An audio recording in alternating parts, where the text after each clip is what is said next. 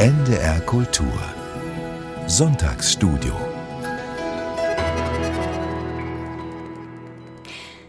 Höchste Zeit, dass wir es krachen lassen, denn wir feiern einen runden Geburtstag und begrüßen Sie zur 30. Ausgabe unserer Literatursendung Land in Sicht. Wir, das sind meine Kollegin Lisa Kreisler und ich, Juliane Bergmann. Beide sind wir Literaturkritikerinnen bei NDR Kultur und heute werfen wir uns ins literarische Getümmel. Wir knöpfen uns Bücher vor, in denen Partys gefeiert werden, Dorffeste, Garagenpartys, feine Dinner, hemmungslose Besäufnisse. Orte also voller Glanz und Dreck, voller Torten und Wahnsinn, Sehnsucht und Zwang. Ja, vier sehr unterschiedliche Texte aus unterschiedlichen Zeiten. Wir haben wie immer eine Neuerscheinung mit dabei. Das ist der neue Roman der österreichischen Autorin und Künstlerin Theresa Preauer mit dem, wie ich finde, wunderschönen Titel Kochen im falschen Jahrhundert. Dann sprechen wir über eine Erzählung von Thomas Pynchon, dem großen postmodernen Erzähler aus Amerika, Sterblichkeit und Erbarmen in Wien. Sven Fitzenmeier ist dabei mit seinem Debütroman Draußen feiern die Leute, der letztes Jahr ganz groß auch gefeiert wurde von der Kritik. Und jetzt können wir den mit ein bisschen Abstand nochmal genau angucken. Darauf freue ich mich auch. Und als letztes haben wir die neuseeländische Autorin Catherine Mansfield mit ihren gesammelten Erzählungen unter dem Titel Die Gartenparty. Ja, also Partys, die verraten ja auch immer etwas über ihre Zeit, über die Gesellschaft, über Alltagskultur. Und deshalb habe ich einen Schnipsel aus dem NDR-Archiv mitgebracht, der uns so ein bisschen einstimmen soll. Sogar zwei Schnipsel. Und zwar aus der Sendung Ein Abend für junge Hörer. Das ist eine Sendung vom damaligen Nordwestdeutschen Rundfunk in den 50er Jahren ins Leben gerufen. Und ich habe mir die ähm, Ausgabe ausgesucht wir machen eine Party. 1965 wurde die in einem Hamburger Keller aufgenommen. Und daran sieht man ganz schön, wie sich die Zeiten ändern oder vielleicht auch nicht. Ähm, den, den zarten Exzess, den spürt man hier. Ja, ich glaube nicht, dass meine Eltern zum Beispiel um ihre Möbel oder um ihr Porzellan bangen müssen, denn wenn da bei mir eine Party gefeiert wird, die wird im Allgemeinen in der Wohnung gefeiert und nicht im Keller, äh, dann geht es recht zivilisiert zu. Und wenn wirklich mal einer zu viel trinkt, dann fällt er ganz, ganz leise unter ja. den Tisch. Es macht uns Spaß. Wir sind unter uns alleine, können machen und tun, was wir wollen. Völlig zwanglos schreien, tanzen, singen, juchzen, was weiß ich. Ne? Dann legen wir eine kurze Pause ein und dann auch möglichst stilvolle Musik, Tchaikovsky oder so, haben wir alles da, eine Stereoanlage. Oder auf dem Fußboden vom Fritz ausgeschüttet, nicht mehr Graf hier zu und fordert, wie er kann. Ne? Also gesittete Partys und Tchaikovsky und Pommes äh, vom Boden essen. Ja, sehr schöne 1965, ein sehr schönes Bild von Partys. Und einer, der in dieser Sendung auch zu Wort gekommen ist, der verrät ganz offenherzig seine Masche, Mädels rumzukriegen. Wie ich aufreise, ich äh, lerne jemanden kennen und äh, bin äh, dann noch sehr, sehr schüchtern. Äh, also ich bin auch ein Neuling und äh, lerne jemanden kennen und frage, ob man sich mit der Dame verabreden kann. Wenn es der Fall ist, dann äh, verabrede ich mich mit der Dame, treffe mich mit ihr irgendwann nachmittags oder an meinem freien Tag, gehe irgendwo anders tanzen und naja, und habe dann eben so einige Hobbys anzupreisen die doch sehr interessant sind. Ich habe zum Beispiel ein sehr, äh, für, für, für die Mädchen heute ein sehr interessantes Hobby Schallplatten. Ich besitze da so etwas über 1000 und das ist eine beachtliche Zahl. Und so lockt man die Mädchen zunächst in die Wohnung, ja? Nein, nein, äh, nicht unbedingt. Aber es gibt doch viele Mädchen, die sich sehr, sehr für Musik interessieren. Und da ich in jeder Richtung was habe an Musik, da kommen doch manche auf die Idee, sich das Repertoire eben mal anzuhören. Also eine beachtliche Plattensammlung. Ich erspare mir jetzt mal die Frage, Lisa, ob das ähm, etwas ist, das dir imponieren würde. Es sei denn, du möchtest das selber erzählen, aber. Ähm. Ach, der klingt voll nett. Okay. Aber es klingt auch nach einem sehr langweiligen Abend. Also das ist ja unbestritten. Langweiliger Abend, äh, interessantes Stichwort. Äh, los geht's mit dem ersten Buch, über das wir sprechen wollen, einer äh, recht gesitteten Party. Ja, eine recht gesittete Party, die mehrmals neu anfängt. Denn der neue Roman von Theresa Preauer, Kochen im falschen Jahrhundert, der ist wirklich auch aus vielen Zutaten zusammengestellt. Es gibt eine Art äh, Kammerspielsituation, einen Abend, eine Gastgeberin, die auch als Gastgeberin bezeichnet wird, und der Partner erwarten Gäste es kommt ein Schweizer Professor, es kommt ein Ehepaar, die jetzt neuerdings auch ein Kind haben, gesetztes akademisches Milieu, alle haben ein bisschen Geld, es gibt ganz viel Cremant zu trinken, es ist langweilig, alle sind in ihren Rollen. Und dieser Abend fängt immer wieder von vorne an. Also es sind Variationen dieses Abends, die Theresa Preauer uns erzählt.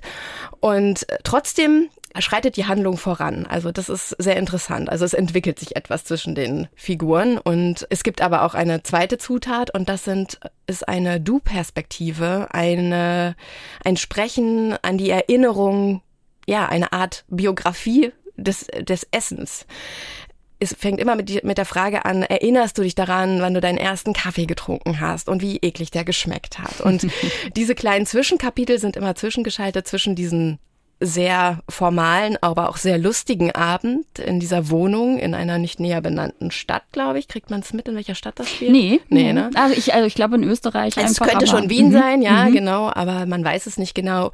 Und dann gibt es noch die Musik, die Playlist, die den Abend begleitet, die auch miterzählt und durch die prägnanten Jazz-Musiktitel, die dann zum Beispiel heißen Don't Explain oder Hold Your Man, mhm. wird auch noch eine weitere also diese Musiktitel, die bilden sozusagen noch eine zweite Stimmung und Erzählebene und bringen das Geschehen auf der Party so ein bisschen auf den Punkt.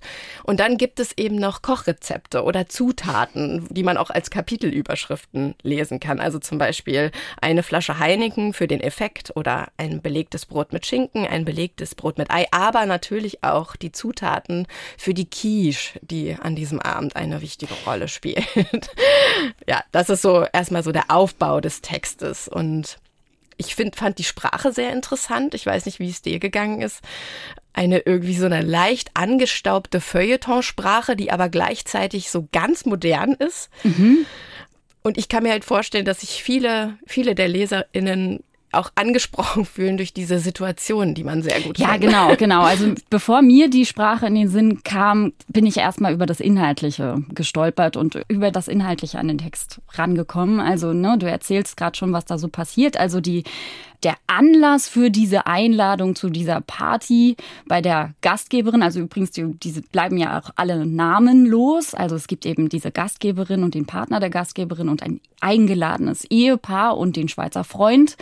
Und ähm, diese, diese Distanz zu den Figuren ist auch sehr interessant. Ähm, das heißt, es bleibt so ganz sachlich in dieser äh, Erzählung, was an diesem Abend passiert.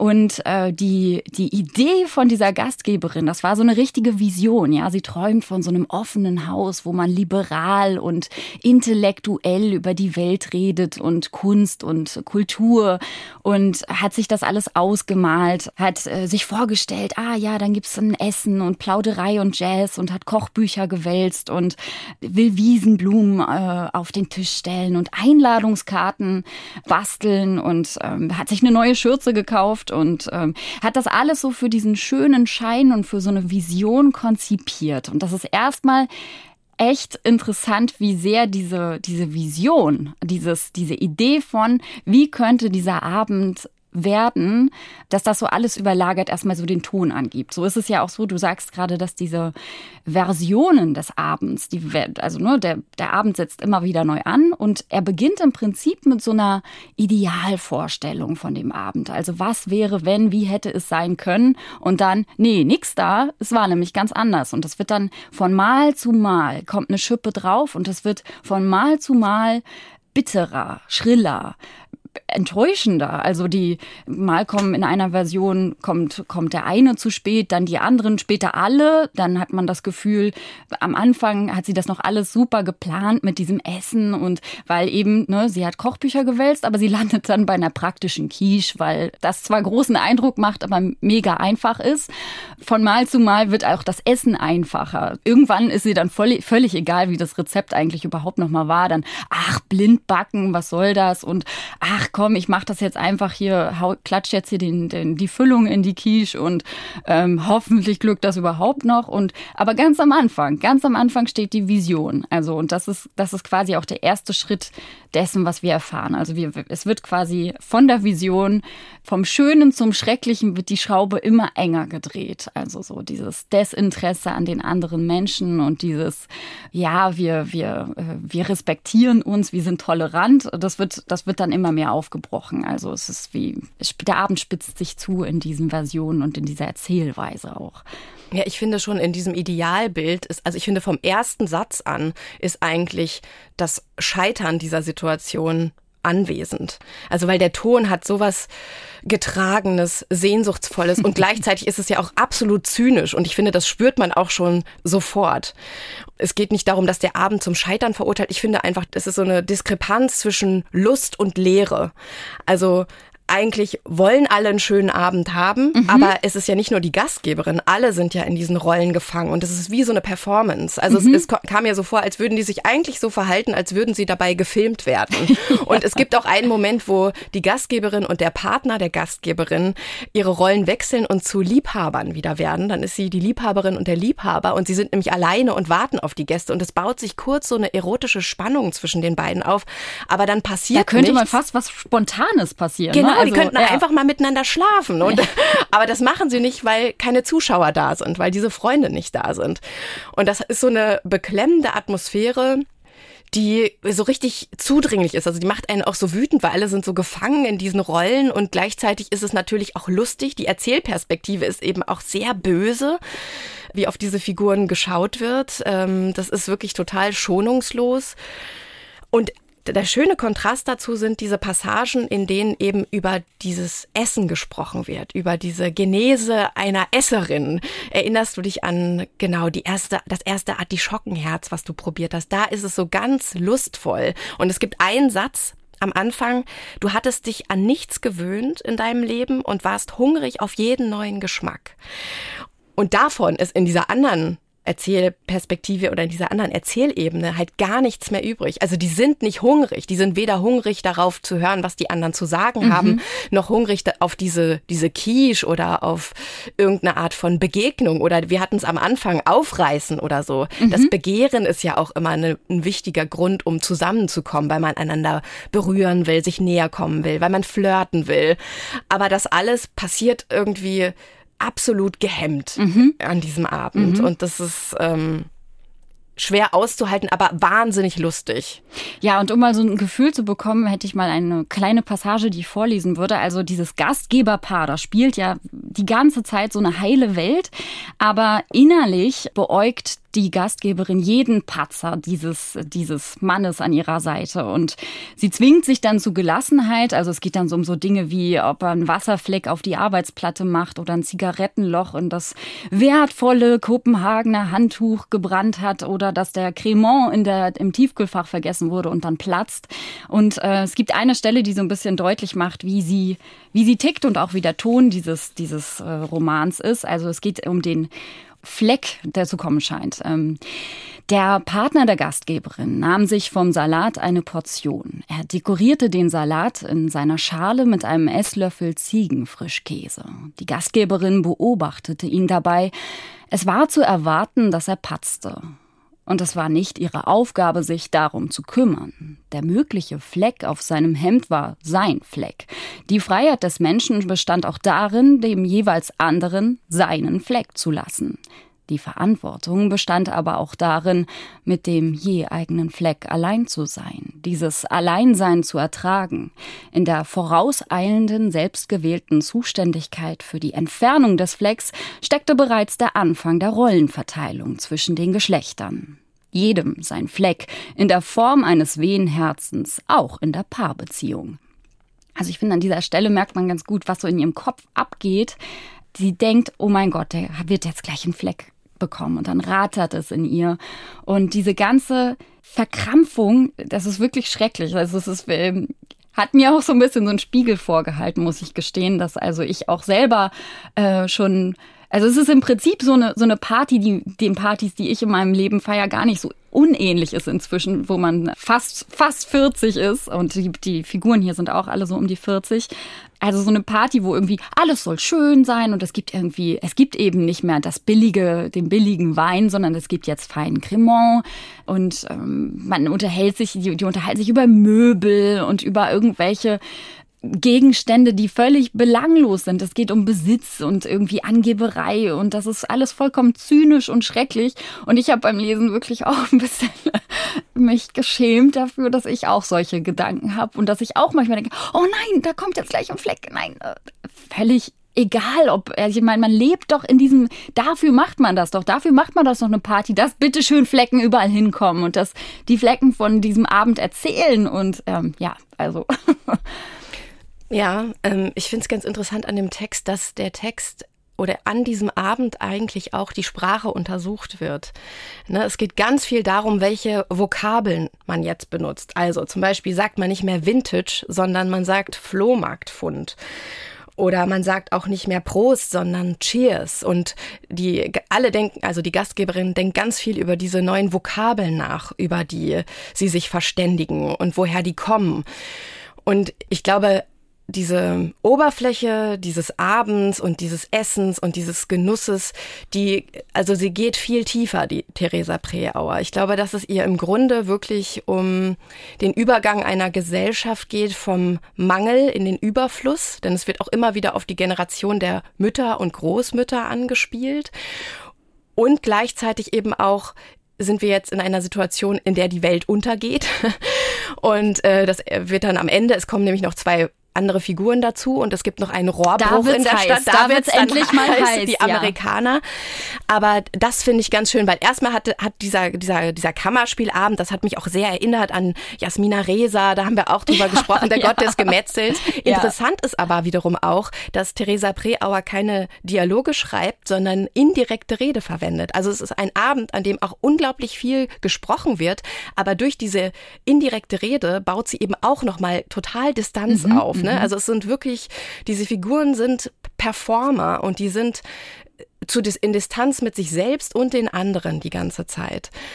Ja, ich weiß nicht, wie ging es dir? Also wir können ja auch mal jetzt langsam so unser Urteil über den Text vielleicht ein bisschen lauter werden lassen. Es ist super lustig, es liest sich total leicht. Hattest du auch ästhetische Schwierigkeiten mit dem Text oder hat es dir manchmal Nö, Mühe nö, gemacht. Nö. Mhm. Also ästhetische Schwierigkeiten hatte ich nicht. Ich, ähm, also der, der Ton ist ja total klar und schnörkellos. Und du hast recht, man, man liest das ganz schnell durch. So. Ähm, ich finde stark, dass sie so ganz mutig das Geschehen sprechen lässt und nur ganz reduziert Emotionen platziert. Aber das das sitzt dafür umso mehr. Also da wird wirklich, äh, da werden so in so in so kleinen, so molekülartig wird das dosiert. Also nur so ein kleiner Tupfer von irgendwas, von von Hass oder von Zweifel oder von Unsicherheit. Und wobei unsicher sind sie seien wir mal ehrlich, alle vollkommen. Mhm. Ähm, also sie sind ja so bemüht um Perfektion, dass sie vollkommen unsicher sind. Aber ich finde, ihr gelingt es gut, genau den, den, den Ton, ähm, die Emotion zu setzen. Und das sitzt einfach, das ist voll auf die Zwölf. Also mir gefiel das sehr gut. Es hat mich auch ähm, nachdenken lassen über mein eigenes, äh, also Essen wird ja auch so ein bisschen als Abgrenzung zu, ähm, zu anderen, die nicht so kulinarisch äh, so elaboriert drauf sind und dass man sich eben auch abgrenzt damit und das so ein bisschen so, eine, so ein Merkmal ist von ähm, ich, ich hab's, ich hab's geschafft, ich bin weiter als du. Und das, äh, da habe ich wirklich auch mich selbst drin gesehen und erschrocken über ein paar Dinge. Also, dass da die, die Produktnamen, ich, ich, ich kannte diese Produktnamen, das ist, das ist mir schon fast ein bisschen unheimlich. Ich habe gedacht, oh Gott, hat die in meinem, in meinem Leben geluschert? Ähm, ja, also es hat mir auch persönlich was gegeben, dieser Text. Und ähm, ich finde es, wenn es nicht diese wirklich feinen Erinnerungspassagen hätte, die sind nämlich ja, wie du schon sagst, mhm. da erinnert der Erzähler eben die Protagonistin an, erinnerst du dich nicht noch an das oder das? Und das ist halt eine wirkliche Wärme und auch ein wirkliches, das erzählt wirklich Leben. Mhm. Das andere, wenn es, wenn es eben nur dieser sachliche, Partyabend, diese Erzählung dieses Partyabends wäre wäre es auch äh, unaushaltbar und, und langweilig. Es braucht diese, diese, diese kleinen Einsprengsel, diese warmen. Und glaubst du, dass es auch ein feministischer Text ist? Ja, man spürt ja, dass sie diese, diese, sie, sie verhandelt die Rollenbilder schon sehr. Also, das passiert so ein bisschen still und leise und eher intern. Aber mh, mm, ja, ich finde, es ist ein feministischer Text. Findest du nicht auch? Doch, und ich finde das nämlich ein, auf eine ganz, ganz tolle Art und Weise äh, findet man das in einem Satz an dem Text oder es gibt mehrere Motive, die immer wieder auftauchen. Also ich glaube, dieser Text ist wirklich ein Kunstwerk. Da ist jedes Wort an der richtigen Stelle und ich habe den zweimal gelesen und ich habe einfach gemerkt, da ist so viel an Komplexität drin, dass es mir auch wirklich schwerfällt, darüber zu sprechen. Es ist nämlich nicht bloß ein Text über ein Zusammenkommen und ein Abendessen, sondern es geht eben auch wirklich um tiefere politische Probleme und Ungerechtigkeiten und Fragen der Zeit und des Sprechens miteinander, also über die Generationen hinweg. Und ein Satz, äh, die eine äh, Frau hat ja ein Kind bekommen und stillt nicht mehr und es ist immer die Rede von ihren Brustwarzen. Und es gibt dann einen Moment, wo dann auch der Gastgeberin die Brustwarzen schmerzen und ganz am Ende sagt ähm, es endet in einer Orgie, kann man das kann man schon verraten. Das ist ja auch vielleicht nochmal ein Grund, da genauer hinzugucken. Da sagt die, die Ehefrau, geht dann nach Hause und sagt... Lesetipp von Lisa ja, Kreisler. Ja, viel mehr Orgien. Ich gehe jetzt nach Hause, meine Brustwarzen schmerzen. Also das ist einer der besten Sätze in diesem Buch. Und ich finde, jetzt genau, Spaß beiseite, diese feministische Thematik ist da so fein eingewebt. Es ist überhaupt nicht plakativ oder ja, diskursmäßig irgendwie nach vorne preschend, sondern es kommt so ganz leise durch diese Sprache. Also es ist ein Sprachkunstwerk, dieser Text.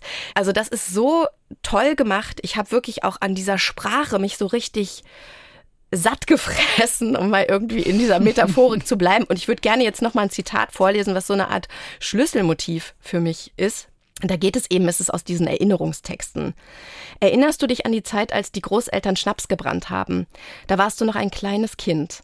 In großen Bottichen wurde das Fallobst gesammelt, in denen die Maische gärte. Den Geruch vergisst du nicht. Den Keller, die Plastikeimer, die Obststeigen aus Holz, das alles ist schon so lange her. Du hast nichts davon beigebracht bekommen. Du hast nichts weitergeführt, nichts erhalten, praktizierst nichts davon. Dieses vergangene Leben gibt es nur mehr in Form von Erinnerung, in Gedanken und Sprache. Einer Sprache, die deinen Großeltern, die vor 100 Jahren geboren worden sind, fremd gewesen ist, so wie dir ihre Sprache fremd gewesen ist und es immer schwieriger wird, sich an all das zu erinnern. Also da finden diese ganzen sehr leichtfüßig hingestreuten mhm. Motive total gut zusammen. Sie fotografieren sich mit auf Instagram und ist das Pärchen, das Ehepaar hat vorher Amerikaner in einer Kneipe kennengelernt und sich mit diesen Amerikanern fotografiert und diese Fotos kursieren schon an dem Abend und irgendwann kommt dann diese Parallelwelt der der sozialen Medien eben in diese Wohnung, weil die Amerikaner dann nämlich gesehen haben, was sie auf Instagram gepostet haben und kommen, kommen direkt in diese Wohnung und stehen vor der Tür und sind plötzlich uneingeladen ja. da. Und dann auf einmal beginnt so eine Art Erlösung, weil sich die, diese, diese sperrige, unglaublich unangenehme Situation einfach auflöst und auf, all, auf einmal ist das Begehren da. Joe, der Amerikaner mit diesem wunderbar prägnanten Namen und auch die Amerikanerin. Also auf einmal verteilt sich der Peach-Lippenstift auf den auf den Hemden der Männer und da, da. Und da muss man auch mal sagen, dass was der Amerikaner der Gastgeberin sagt, ist ja wirklich ein äh, Kompliment, wo ich ja, mich fragen stimmt. würde. Da sagt ihr, ähm, du bist eine gute Gastgeberin. Und dann, und da wird sie plötzlich warm. Da fühlt sie sich gesehen und da denkt sie, wow, was für, ja, was für ein ne? Mann. Das ist das Kompliment, dass sie, dass sie, dass sie, Darauf dass hat sie, hingearbeitet. Da, ja, unfassbar. Also, ne, es ist, ja. Ja. Also. Genau, aber ich finde am Ende wirklich auch so gut, dass ähm, Lust und Hunger ne, werden da nochmal so zusammengeführt. Also es geht ja ums Essen. Es geht ja auch gar nicht ums Hungern, um Hunger, um, um, ums nicht essen können aus Not, sondern dieser über, dieser Überschuss ist die ganze mhm. Zeit da. Und es geht aber um Hunger. Es geht vielleicht, geht es auch darum, dass wir nicht mehr hungrig sind im Sinne von, wir haben alles über, sind wir dann auch nicht mehr hungrig aufeinander und auf die Begegnung. Und äh, es hat mich ganz toll erinnert an Dorothee Elmiger aus der Zuckerfabrik. Die hat nämlich auch äh, den Zusammenhang zwischen weiblicher Lust und, und Hunger und Essen erkundet. Also diese beiden, das ist ja eine Schweizerin und die Österreicherin Theresa Preauer hat sich, glaube ich, schon auch ein wenig in diese ja, in diese Dorothee Elminger Tradition jetzt mit eingeklingt. Ja, es wäre einfach gewesen, auch ein Lied auszuwählen zu dem Buch direkt vorgegeben von der Autorin, denn es sind sehr, sehr viele Songtitel werden zitiert. Jazzmusik wird nämlich an dem Abend gehört. Und ich habe mich dann doch entschieden, etwas anderes zu nehmen, nämlich ein Lied, das mich an einen Film von, äh, aus einem Film von François Ozon, 5x2. Da geht es auch um ein, ein Paar in fünf Lebenssituationen und da gibt es so eine wunderschöne Szene, die man sich unbedingt nochmal angucken muss zu diesem Lied von Paolo konnte, wo die Frau so ganz schön mit zwei schwulen Männern im Wohnzimmer tanzt und am Ende der Ehemann ihr nur so die Hand auf den Rücken legt. Aber sie sitzt weiterhin mit dem Rücken zu ihm und bewegt so ganz schön den Kopf. Ich weiß gerade nicht, wie diese tolle Schauspielerin heißt, diese französische. Das Lied heißt Sparringpartner von Paolo Conte.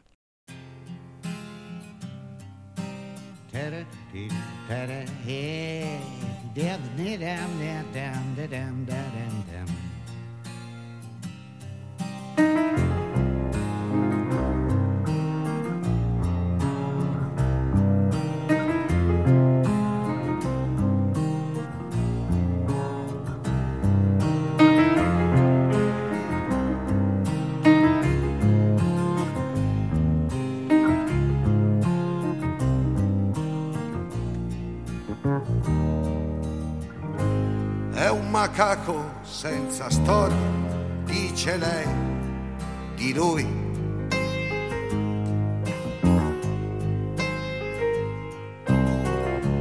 Che gli manca la memoria in fondo ai guanti bui.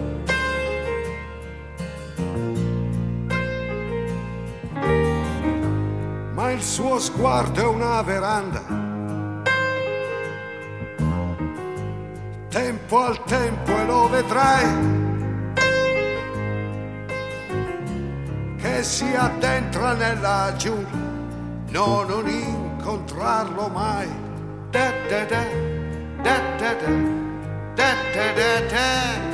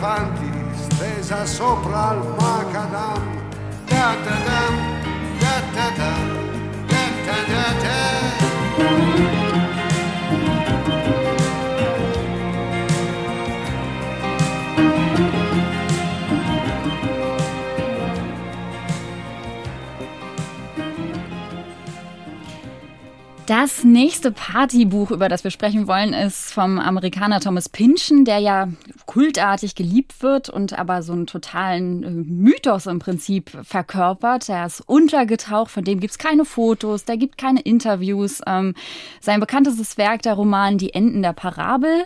Im Jahr ihres Nobelpreisgewinns hat Elfriede Jelinek gesagt, ich kann doch den Nobelpreis nicht kriegen, wenn Pynchon ihn nicht hat. Das ist gegen die Naturgesetze. Ich wünsche, das festgehalten zu haben. Und wir sprechen heute über einen der ersten Texte von Thomas Pynchon, und zwar die Erzählung Sterblichkeit und Erbarmen in Wien. Diesen Text hat er mit 22 geschrieben. 1959 ist er in einer Literaturzeitschrift erschienen. Und der Jung und Jung Verlag hat ihn im vergangenen Jahr neu aufgelegt. Übersetzt hat ihn Jörg Lederach und das Nachwort hat Clemens Setz geschrieben. Also Einmal kurz zum Inhalt. Also wir befinden uns im Washington der 50er Jahre. Der Diplomat Siegel, der kehrt zurück aus Europa. Eine Freundin von ihm schickt ihn auf eine Privatparty von David Lupescu. Der wiederum geht und erklärt Siegel zum Gastgeber und auch die Freundin von Siegel sagt ab, also empfängt Siegel fremde Leute in einer fremden Wohnung zu einer fremden Party. Und die gerät eigentlich äh, sofort aus dem Ruder und eine singende, trinkende, wilde Meute fällt da ein und der Siegel ist erst noch so ein bisschen zögerlich, ob er diese Rolle des Gastgebers annehmen soll und arrangiert sich dann aber und äh, ja, ein, ein wildes, wildes Setting, eine wilde Party. Vielleicht, vielleicht kann ich, soll ich einmal ganz kurz einen kleinen Ausschnitt, damit man weiß, wie, wie dieses Partyleben sich abgespielt hat. In der Küche saß ein Pärchen auf dem Spültrog und knutschte. Duckworth, entsetzlich betrunken, lag auf dem Boden und warf mit Pistaziennüssen nach dem Schweinefötus, und eine Gruppe von vier oder fünf Leuten in Bermuda-Shorts saßen im Kreis und spielten Prince. Im anderen Zimmer hatte jemand eine Cha-Cha-Cha-Platte aufgelegt und einige Paare improvisierten frei. Gespräche von vermeintlich echter Intelligenz waberten mit der falschen Grellheit von Hitzeblitzen durchs Zimmer. In der Dauer einer Minute schnappte Siegel die Worte Sinn, San Francisco und Wittgenstein auf und empfand eine Art gelinde Enttäuschung. Fast so, als hätte er irgendeine esoterische Sprache erwartet. Also da geht's ab. Da wird getrunken, gesungen, diskutiert und es geht, äh, es wird sündig. Ja, und vor allem wird sehr viel nachgedacht.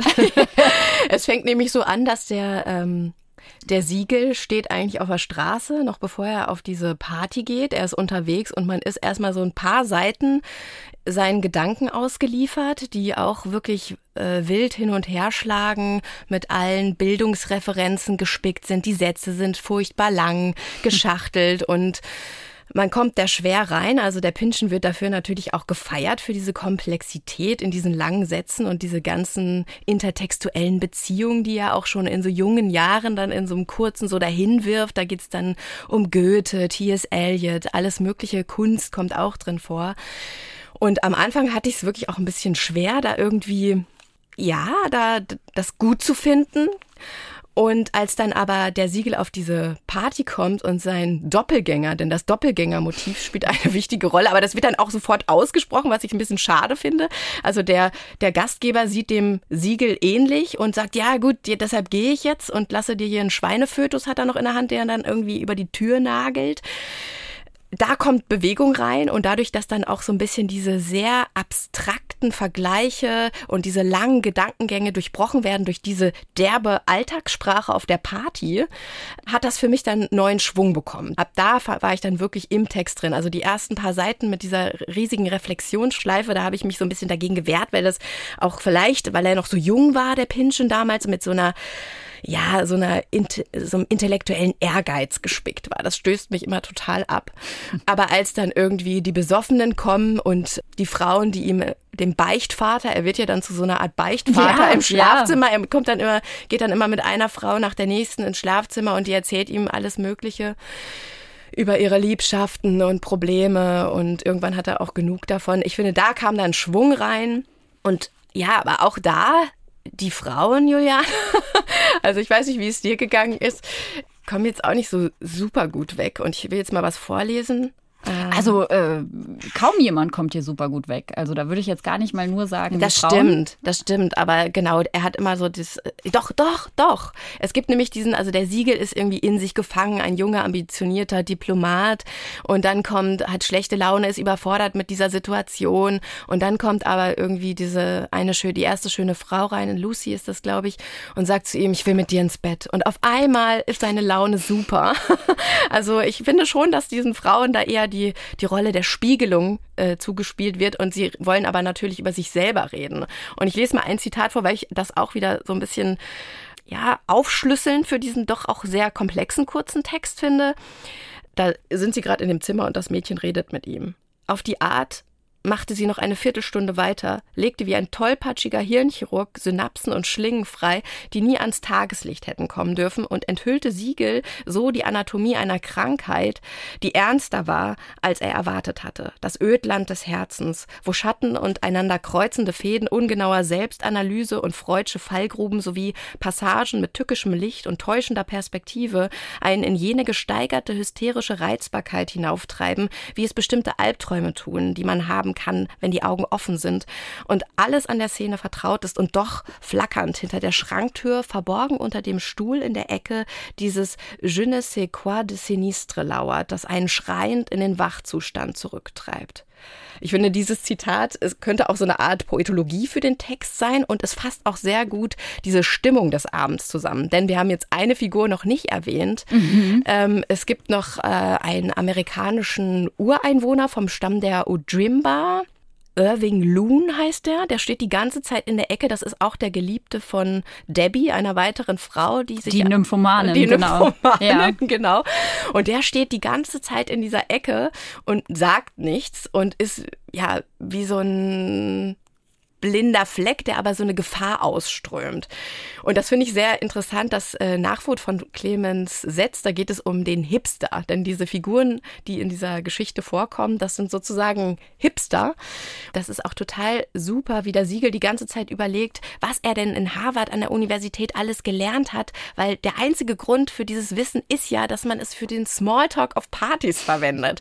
Und dieses Spezialwissen, was er über diesen Ojimba-Stamm hat, das Ojibwa, Ojibwa, mhm. mhm. das wird ihm, das wird ihm, kommt ihm dann eben noch zugute, weil äh, es endet ja auch in einem Gewaltausbruch. Also ja, also um das mal aufzudröseln, ne, du hast ja das, das Frauenthema angesprochen. Für mich ist es total das äh, Gesellschaft und Überheblichkeit der Intellektuellen ist für mich im Vordergrund hier mhm. thematisch und die, diese ähm, der der rätselhafte Indigene, der da so schweigend in der Ecke steht, und das äh, Liebhaber-Mitbringsel von dieser Debbie ist, ist ja im Prinzip so eine Projektionsfläche für stereotype Vorstellungen dieser ganzen Partymeute. Dieses Fremde, damit können die nichts anfangen und deswegen spekulieren die da alle so doof rum, furchtbar. Also die, sie sagt dann, diese Debbie sagt dann, ja, also äh, der hatte diese göttliche Melancholia und Siegel erinnert sich, wie du sagst, an diese, an dieses Wissen aus der Uni, an so eine Vorlesung Anthropologie. Da wurde eben gesagt, dass es so eine Windigo-Psychose gibt, die bei diesem Stamm, dieser indigene Stamm, besonders typisch ist. Also die sehen im Prinzip am Ende, äh, dass das, das, das Wölfische kommt dann raus und die sehen dann in allem was zu fressen. Also die sehen in anderen Menschen Menschen was zu fressen und, und Beute und also so völlig rassistische, ekelhafte Vorstellungen, die so überzeichnet sind. Also alle überlegen, dann der, der, der andere überlegt dann noch, ja, vielleicht hat er diese Debbie hypnotisiert, vielleicht sind die nur deshalb zusammen. Also ein schweigender Mensch, der mhm. ihnen fremdartig erscheint, äh, lässt sie die ganze Zeit rotieren und sich das Maul zerreißen. Und das war für mich so das Thema, dieses, mhm. diese gesellschaftliche Überheblichkeit, auch intellektuell. Also sie, sie, sie schmücken sich die ganze Zeit mit Kulturwissen, im, im, also der, dieses, dieser Schweinefötus, der wird da nur als Alternativ zum Mistelzweig über diese Eingangstür gehängt, als kleine äh, spielerische Hommage an so eine Ausstellung, so eine Dada-Ausstellung 1919 mhm. in Paris. Das macht man dann so, das, das drapiert man dann so, um zu zeigen, wie äh, kulturell interessiert man ist, aber es interessiert da niemanden. Es ist, es ist einfach so hinge, hingeworfen. Oder auch der Paul Klee, der im Schlafzimmer hängt, also an dem Ort, wo die ganzen Beichten stattfinden, mhm. so nennen, nennen wir es jetzt mal. Ähm, niemand interessiert sich für diesen echten Paul Klee, der da hängt. Das ist immer nur so eine, so eine oberflächliche Befassung mit Kunst, Kultur, Offenheit zu anderen Kulturen. Das ist äh, entpuppt sich hier als völliger Schwachsinn. Also ich, das war für mich so das Hauptthema dieses Textes. Mhm. Ja, genau. Im Nachwort schreibt Clemens Setz eben über den Hipster und die, mhm. die Bedeutung dieses Wortes. Ich finde es da ganz interessant. Da zitiert er Norman Mailer, den amerikanischen Autor, der den Hipster als Psychological Psychopath bezeichnet. Und der Hipster eignet, das, also das fand ich sehr interessant, die Hipster haben sich in den 50er Jahren eben eigentlich alle coolen Ideen oder coolen Codes der der schwarzen Bevölkerung angeeignet und die nur oberflächlich aber nachgespielt, weil das halt irgendwie interessant war, cool war. Und dieses Hipstertum ist ja alles, was wir auch bei Preauer gehabt haben. Es ist ein Vortäuschen von Wissen und Interesse und dahinter steckt halt die totale Leere. Ne? Mhm. Und diese Leere artet jetzt da aus in diesen, ja, in so eine Art Amoklauf am Ende. Also es ist wirklich so, also diese Gedanken des, dieses Siegels und diese ganzen Bezüge, das, das, das ist so wild, dass am Ende hat man auch das wirklich das Gefühl, es muss jetzt endlich still werden. Mhm. Und dafür wird eben dieser Irving Loon eingesetzt. Ne? Denn also witzig ist schon, dass der Siegel darüber nachdenkt, dass ähm, diese Kannibalen dann die Menschen als Biber sehen in der Steppe. Und dann sagt der Irving Loon zu der Debbie tatsächlich mein klein, schöner kleiner Biber. und dann ist für ihn klar, er hat das. Und die erste Phase ist eben diese Melancholia, die ist jetzt noch, aber als nächstes kommt die direkte Gewalt. Also für mich war es ein Text über die Konstitution von Gedanken und auch intellektuellen Gedanken, aber eigentlich gibt es ja dann doch einen sehr konkreten Plot. Ne? Also, dass, dass das dann kulminiert eben in dieser sehr klassischen, ekstatischen Party, die dann auch noch irgendwie vielleicht möglicherweise mit einem Amoklauf endet. Ich weiß nicht, wie es dir gegangen ist. Hast du das eher als ähm, Hast du das so erzählerisch gelesen oder eher als, äh, hast du diesen Text auch als so, eine, so ein intellektuelles Experiment wahrgenommen? Also ich habe äh, den Untergang gesehen in diesem mhm. Text, also den Text als Warnung verstanden. Wenn, wenn immer alle nur auf sich selbst schauen und immer alle nur in dieser intellektuellen Suppe mit, mit ihresgleichen rumwabern und das Fremde in ihnen, ähm, also ich, ich glaube, der, der Kannibalismus ist nur ein, ein Symbol. Also das, das auf jeden ne, Fall. Also mhm. auch, auch so gemeint, dass äh, der Kannibalismus nichts ist, was das ist ja eine, eine, eine Behauptung und letztlich entlarvt es nur die Angst dieser ganzen schlauen, besoffenen Leute vom Fremden mhm. und dass sie damit gar nichts anfangen können und auch niemand ein Gespräch richtig beginnt, sondern es ähm, immer nur Gespräche untereinander, unter ihresgleichen gibt. Also ich, und das wäre der Untergang. So habe ich es gelesen. Und mhm. das, das ist quasi, glaube ich, ganz, ganz erzählerisch gedacht. Also ich habe es eben, ich, wenn, wenn ich deine Frage mhm. richtig verstehe. Mhm. Also ja, ja. Und du hast die Rolle der Frauen angesprochen. Ich finde, hier sind, hier kommen alle schlecht weg. Auch der, der Siegel, der immerhin ein bisschen zweifelt, ist trotzdem Teil dessen. Der fühlt sich zwar fremd, aber er ist trotzdem Teil des Ganzen. Also ich habe das Gefühl, die, die, die Gesellschaft, die hier gezeigt wird, ist verdammt. Nichts kann uns retten, wenn wir so weitermachen. Mhm. Und das, das hat es für mich vor allem ausgesagt. Und hast du das gerne gelesen? Ja, also es ist ein bisschen störrisch, wie du auch schon meintest, so zu Anfang, ähm, zu, zu Beginn habe ich ein bisschen gebraucht, weil diese, diese seitenlangen Sätze mit tausend Verschachtelungen und, und Einsprengseln sind schwer zu lesen. Ich habe es dann teilweise nochmal und nochmal und nochmal gelesen, um zu verstehen, okay, was ist jetzt hier eigentlich das Wichtige? Worum geht es ihm eigentlich? Weil er tausend Andeutungen macht. Aber ich, ähm, für mich funktionierte das super. Also ich konnte mich konnte die Entscheidung treffen, worauf ich achten will, weil es sind, man könnte das immer und immer wieder lesen, diesen Text. Ähm, ich, ich habe einfach dann meinen Fokus auf, auf das, was für mich wichtig ist, mhm. gesetzt. So, es sind ja auch tausend religiöse Anspielungen, also die, dieses Beichten, mhm. dass diese ganzen Figuren in diesem, in diesem Party-Kontext äh, im separaten Raum im Schlafzimmer bei dem Siegel machen, die hoffen auf so eine Vergebung und auf so eine Reinwaschung und so. Das fand ich total interessant und ich fand den Text super. Mhm. Also ja, ich fand, ich finde es vor allem jetzt, wo du das nochmal so sagst, sind Inhalt und Form halt auch so schön miteinander verknüpft, weil es ist wie so eine Erzählstrategie eines Hipsters im Grunde. Ne? Also es hat sowas am, am Anfang, es baut sich total auf mit dieser Komplexität, die sich vielleicht auch gar nicht selbst so durchsteigt. Also das hatte ich bei manchen Sätzen auch das Gefühl, dass die vielleicht auch nicht so wahnsinnig ganz genau bis zu Ende durchgearbeitet sind und aber erstmal Eindruck machen, ne? dass, dass man halt guckt, dass man die Referenzen anguckt und ja, am Ende zerdröselt das aber eigentlich in so einer schmierigen, traurigen, abgefuckten Zusammenkunft, ne? Also mhm. das ist, das fand ich dann, das fand ich super, dass man erstmal gedacht hat, boah, ich war erstmal so ein bisschen abgestoßen von dieser Sprache und von diesem überheblichen Ton, aber dann dachte ich, naja gut, wie du es auch gerade, wie du es interpretiert hast, das thematisiert er ja auch in dem Text. Mhm. Ne?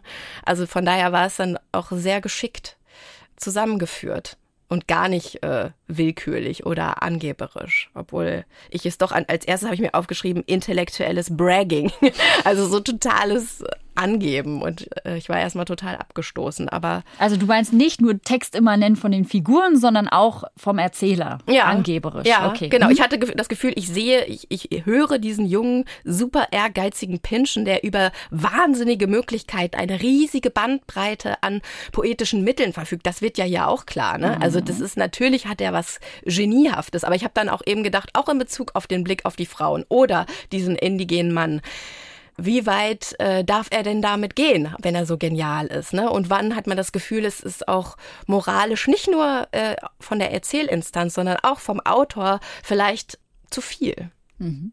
Also da habe ich mich so drin bewegt und da bin ich auch noch nicht ganz sicher. Also ich glaube, ich bin auf jeden Fall kein Riesenpinschen-Fan. Also ich fand super. Ich ja. fand es sehr elegant und entschlossen in dieser, in dieser großen Offenheit. Ja. Das ist doch gut. Ja, ne, also hier steht die Party für was ganz anderes als im ersten Buch, für, für Exzess, für Hemmungslosigkeit, für Selbstdarstellung, die wiederum ja auch bei Theresa Preauer eine große Rolle spielt, aber eben hier auch. Und aber auch für so Zerfall und Sünde und das Ende naht. Also das so ganz düster. Ich finde, eigentlich sind die Texte sich ganz ähnlich. Es hat nur eine ganz andere einen ganz anderen Anstrich, mhm. eine ganz andere Tonalität. Weil bei Theresa Preauer gibt es ja auch dann den Rohrbruch, der das Viertel überflutet und es gibt die Orgie und es und auch hier ne, ist es halt, geht es eigentlich von einer Form, die halt nur eine Spur dreckiger ist, in eine Auflösung dieser Form, in eine Eskalation, in einen Zusammenbruch. Und den gibt es irgendwie bei Preauer ja auch obwohl sie halt relativ unbeschadet da rauskommen. Aber das ist vielleicht ja noch viel schlimmer. Hier sieht man den Dirt. ja. Ja, und apropos Dirt, musikalisch werden wir ein bisschen krachiger und wuchtiger. Ein Lied, das ich, von dem ich glaube, dass es musikalisch den Pinschen doch sehr toll aufgreift und irgendwie auch vertont. Also diese Tierwerdung und dieses Dschungelhafte und dieses Dreckige und äh, ich kann für nichts mehr garantieren und hol die Police. Und ähm, wir hören jetzt Bilderbuch mit Willkommen im Dschungel. The toughest, most dangerous and most demanding place in the world. Willkommen im Dschungel. Wo ich mich tummel. Willkommen im Dschungel, wo der Handel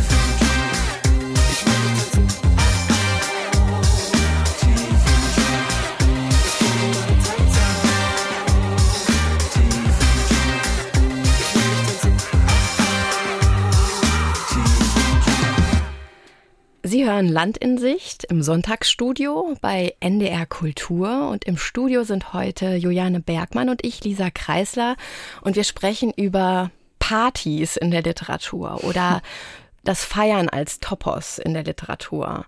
Und nach Theresa Preauer und Thomas Pynchon, über die wir gerade gesprochen haben, wollen wir uns jetzt an einen Debütroman machen, nämlich den Debütroman Draußen feiern die Leute von Sven Pfitzenmeier. Der ist letztes Jahr erschienen bei Kein und Aber und ich habe den privat gelesen. ich habe mir den gekauft, weil ich die Geschichte interessant fand. Äh, Und finde das jetzt schön, dass wir mit ein bisschen Abstand, denn das Buch wurde sehr gefeiert, der hat den Aspekt der Literaturpreis bekommen, den Kranichsteiner Literaturförderpreis des Deutschen Literaturfonds. Ich finde das jetzt schön, das mal darüber zu sprechen, wenn dieser Hype so ein bisschen abgeklungen ist. Deshalb habe ich das Buch jetzt nochmal mit ins Gespräch gebracht. Es geht um ein Dorf in Niedersachsen in der Nähe von Hannover, in dem ein Mädchen, Flora heißt sie, plötzlich verschwunden ist und ja, die Mitschüler, Freunde, Geschwister, Familien zum Nachdenken bringt und zum Suchen bringt. Und es gibt diese Jugendlichen, die in diesem Dorf sind, in dem jedes Jahr das Zwiebelfest gefeiert wird, die ganz besondere Variation von Fremdsein im eigenen Körper haben. Also der Sven Fitzenmeier hat sich dem Mittel des magischen Realismus bedient, indem er diesen Figuren nicht nur, die fühlen sich nicht nur wie Teenager fremd und schlecht in ihrem eigenen Körper oder in der Gesellschaft oder in ihrem Elternhaus, sondern sie haben bestimmte besondere Eigenschaften. Es gibt Timo, der ist eine Pflanze oder hat grünliche Haut und pflanzenähnliche Extremitäten. Es gibt Richard. Richard hat das Problem, dass wo er auch hingeht, alle Menschen müde werden und einschlafen. Er hat eine ganz lähmende Wirkung auf sein Umfeld. Und es gibt Valerie, ein Mädchen aus einer russlanddeutschen Familie, die immer so lange schläft, wie ihre Träume dauern. Und das kann auch mal neun Tage dauern. Durch diesen ja anderen Anstrich bekommt dieses Thema des Fremdseins äh, nochmal eine ganz neue Farbe. Ich finde, so habe ich das noch nie gelesen. Ja, und vielleicht erstmal so viel. Es ist ein total äh, interessanter Genre-Mix. Wir kennen das aber auch schon. Es ist ein bisschen Mystery wie Stranger Things oder Dark, diese ganzen Serien, die uns allen auch sehr präsent sind. Er spielt aber auch, glaube ich, auch mit anderen Anspielung. Ich glaube auch, dass er von Mikhail Bulgakov sich was abgeschaut hat, denn es kommt auch, da geht es um einen den, den Teufel, der in Moskau auftaucht, mit einem riesigen Kater. Und auch hier tauchen Tiere auf. Ich will es jetzt noch nicht so ganz verraten. Also ich, es ist, es ist, holt sich ganz viel aus Literatur und Film rein, ist sehr filmisch erzählt. Es ist wie so eine Dorfroman. Es ist andererseits auch wie so eine Highschool-Komödie und Juliane guckt so schon ganz betroffen nach unten und ich habe so das Gefühl, du hattest ganz viele Probleme mit dem Buch. Ähm, also du willst gleich ins Eingemachte ich gehen. will gleich ja? ins Eingemachte ähm, gehen. Ja, also das, was du als ne, der magische Realismus, also den, den Jugendlichen, diesem, in diesem Erwachsenwert-Roman, in diesem Adoleszenzroman, diese Herausforderung, erwachsen zu werden und dieser Konflikt zwischen sich abnabeln wollen von den, von den Eltern und äh, aber gleichzeitig auch ein Zuhause haben zu wollen und dieses eigenständig sein wollen, aber auch in der Gemeinschaft. Ähm, dafür solche Bilder zu finden, finde ich, also wie ne, der Pflanzenkörper oder der, der Junge mit der einschläfernden Wirkung oder die mit den ewigen Träumen. Das ist erstmal eine schöne, mutige Idee. Also ne, sich nicht an so, so Stereotype Oberflächlichkeiten festzukrallen, wie der ist groß und der ist klein und der hat Pickel und äh, die was auch immer, sondern zu sagen, die sehen eben besonders aus und deshalb sind das hier jetzt so ganz, ähm, ganz mit dem Leben und dem Erwachsenwerden hadernde junge Menschen. Ja, aber für mich hat das irgendwie nicht so richtig funktioniert. Also ich finde, das ist äh, nicht konsequent durchgespielt. Das ist nicht, äh, nicht entschlossen mh, durchgezogen. Es ist also wie so eine, wie so eine Behauptung ohne Fleisch dahinter. Also ich bin dieser, dieser Idee, dass der einen Pflanzenkörper hat, nicht so richtig nahe gekommen. Ich, für mich war das nicht spürbar, welche, welche Konflikte das für ihn bedeutet oder welche. Was mich dann auch so irritiert, ist, dass es niemanden irritiert, so richtig. ja, aber das ist ja der magische Realismus. Ja, ich ja, weiß, das ich ist weiß. das Tolle, das wird nicht so aufgebaut und muss dann irgendwie kausal noch erklärt werden, dass das jetzt irgendein Wunder ist, das, ne, sondern es ist einfach ganz alltäglich. Das finde ich daran eben so super. Aber genau, vielleicht kannst du, wurde es dir zu wenig gezeigt? Also, weil ich finde, da fand ich zum Beispiel mit dem Richard, ne, mit dieser einschläfernden Wirkung, Mhm. das war mir fast schon zu oft. Überall wurde das dann nochmal durchgespielt, was passiert, wenn Richard den Raum Ja, betritt. plakativ dann. Ne? Also Ja, wenn, genau. wenn, es, wenn es dann benutzt wird, dann fühlt es sich irgendwie nicht so flüssig an, nicht so, nicht so integriert. Also ich hatte das Gefühl, diese, diese Körper sind ja auch erzählerisch ein Fremdkörper. Für mich las sich das auch erzählerisch wie ein Fremdkörper. Also wie etwas, das irgendwie nicht, nicht, sich nicht richtig einfügt. Und ich kann es nicht so richtig beschreiben, was, was man hätte besser machen können. Vielleicht würde ich sonst auch Bücher schreiben, aber, aber trotzdem ist es so, dass es sich für mich nicht, äh, irgendwie war das nicht stimmig. Also irgendwie funktionierte das für mich so nicht. Ich finde, er geht super mit Sprache um und er hat tolle Ideen und das ist ja sein erster Roman und ich spüre da auch so eine totale Lust auf all diese Spielereien. Aber ich finde, so richtig springt das nicht über. Äh, Oder, oder vielleicht hätte, da fehlt der Fokus. Also diese Identitätssuche, also diese erzählerische Suche nach verloren gegangenen Jugendlichen ist das eine, aber trotzdem sind auch alle irgendwie in diesem Erwachsenwerden auf der Suche nach sich selbst. Aber das kommt mir viel zu kurz. Das wird nur so, nur so angeschnitten und das ist irgendwie nicht so richtig. Ja, ich kam da nicht ran. Mhm. Ja, es ist interessant, weil ich fand das total schön, dass er, der, der Text hat ja auch so einen ganz leichten, lustigen Ton, ne? Und ähm, trotzdem bin ich diesen Jugendlichen total nahe gekommen. Vor allem der Valerie, das ist, äh, glaube ich, meine Lieblingsfigur, die so viel träumt. Ich fand, das ist sozusagen diese, diese surreale Ebene, die hat mich überhaupt nicht weggeführt von der Psychologisierung der Figuren. Das fand ich sehr interessant und das hat für mich total gut funktioniert. Und diese Jugendlichen und dieses Fremdsein im eigenen Körper, das ist ja nur eine Ebene. Es gibt ja auch diesen Plot, diesen finde ich auch wirklich sehr gut gemachten Plot, denn diese Spuren dieser verlorenen, verschwundenen Flora führen ja zu diesem Drogendealer, diesem ominösen Rasputin in Nach Hannover. nach, Nach Hannover, Hannover. hierher. Und es ist ja tatsächlich so, Juliane, ne? Also wenn nur wenn der Rasputin pinkelt, dann regnet es in Hannover. Ne? Und solche Ideen, also die Ideendichte ist so so stark und ich finde genau und diese, es kommt dann immer mehr raus, dass diese jungen Menschen, die verschwinden, die wollen halt ein anderes Leben, die wollen ausbrechen, die suchen nach einer Utopie. Und das fand ich dann wiederum ganz schön. Es geht halt auch um die Gesellschaft. Also ich glaube auch, es ist ein politischer Text. Es geht um das Fremdsein in der Gesellschaft. Das wird gerade bei dieser russlanddeutschen Familie sichtbar. Also die einerseits in Kasachstan wurden sie als Nazis beschimpft, jetzt sind sie in Deutschland, die, ne, die Familie, und mhm. sind hier die Russen. Und diese Valerie träumt und ist in so einem Zwischenreich, weil sie nirgendwo wirklich ist. Und alle diese Figuren ja, scheitern eigentlich an der Gesellschaft oder am Elternhaus. Und also ich fand das so ganz stimmig in den einzelnen Schicksalen und in dem großen Überbau dieser Dramaturgie eigentlich. Davon ja, war ich sehr beeindruckt für einen, für einen Erstlingsroman, weil alle anderen Krankheiten hat er auch. Er beschreibt viel zu viel und zu ausführlich. Er, ne? Das ist ja auch total normal. Oder er götzt sich an seinen eigenen Ideen und Bildern und dann wird es manchmal einfach zu. Du meinst episch. total normal, weil es ein Erstlingswerk ist oder total normal, weil man sich als Schriftsteller verliert?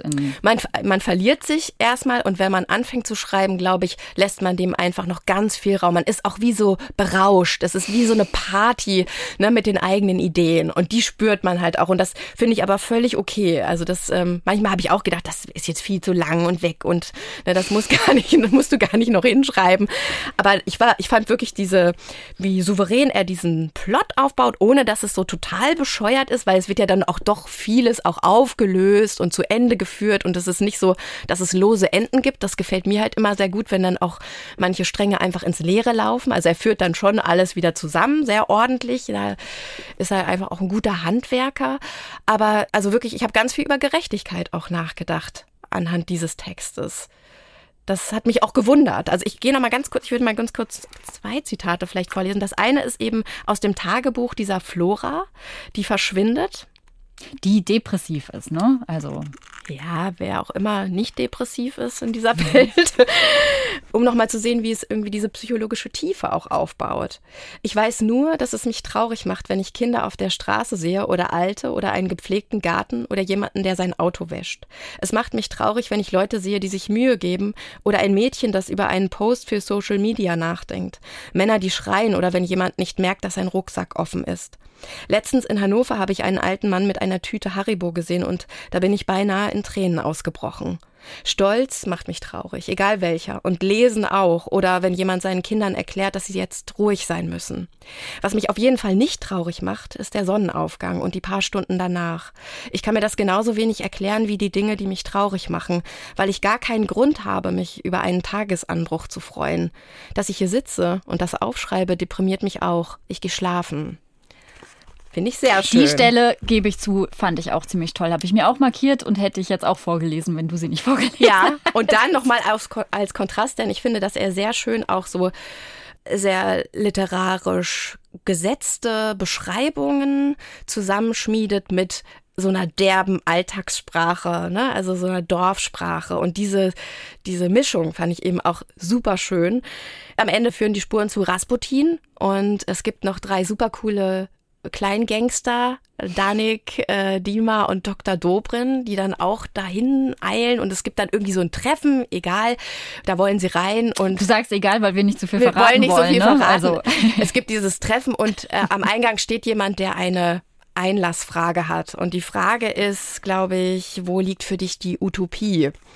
Und darauf antwortet, das hat nämlich jetzt auch mit Party zu tun, darauf antwortet Dr. Dobrin, okay, pass mal auf, du Wichser, deine Utopie ist immer genau da, wo ich gerade besoffen bin.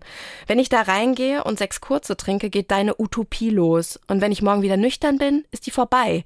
Wenn ich dann sechs kurze trinke, geht sie wieder. Ne? Also vielleicht auch der Rausch als Utopie habe ich nochmal, weil wir ja auch immer so ein bisschen nach Definitionsversuchen für unser Thema auf der Suche sind. Genau, ich, du siehst, ich kämpfe ein bisschen für äh, Sven, ja, Sven Fitzenmeier, weil ich finde wirklich, dass da ganz viel Potenzial drin steckt und auch ganz viel Wärme und gleichzeitig auch ganz viel Spielerin. Also es ist auch gar nicht so weit weg dann manchmal von Pinschen. Mhm.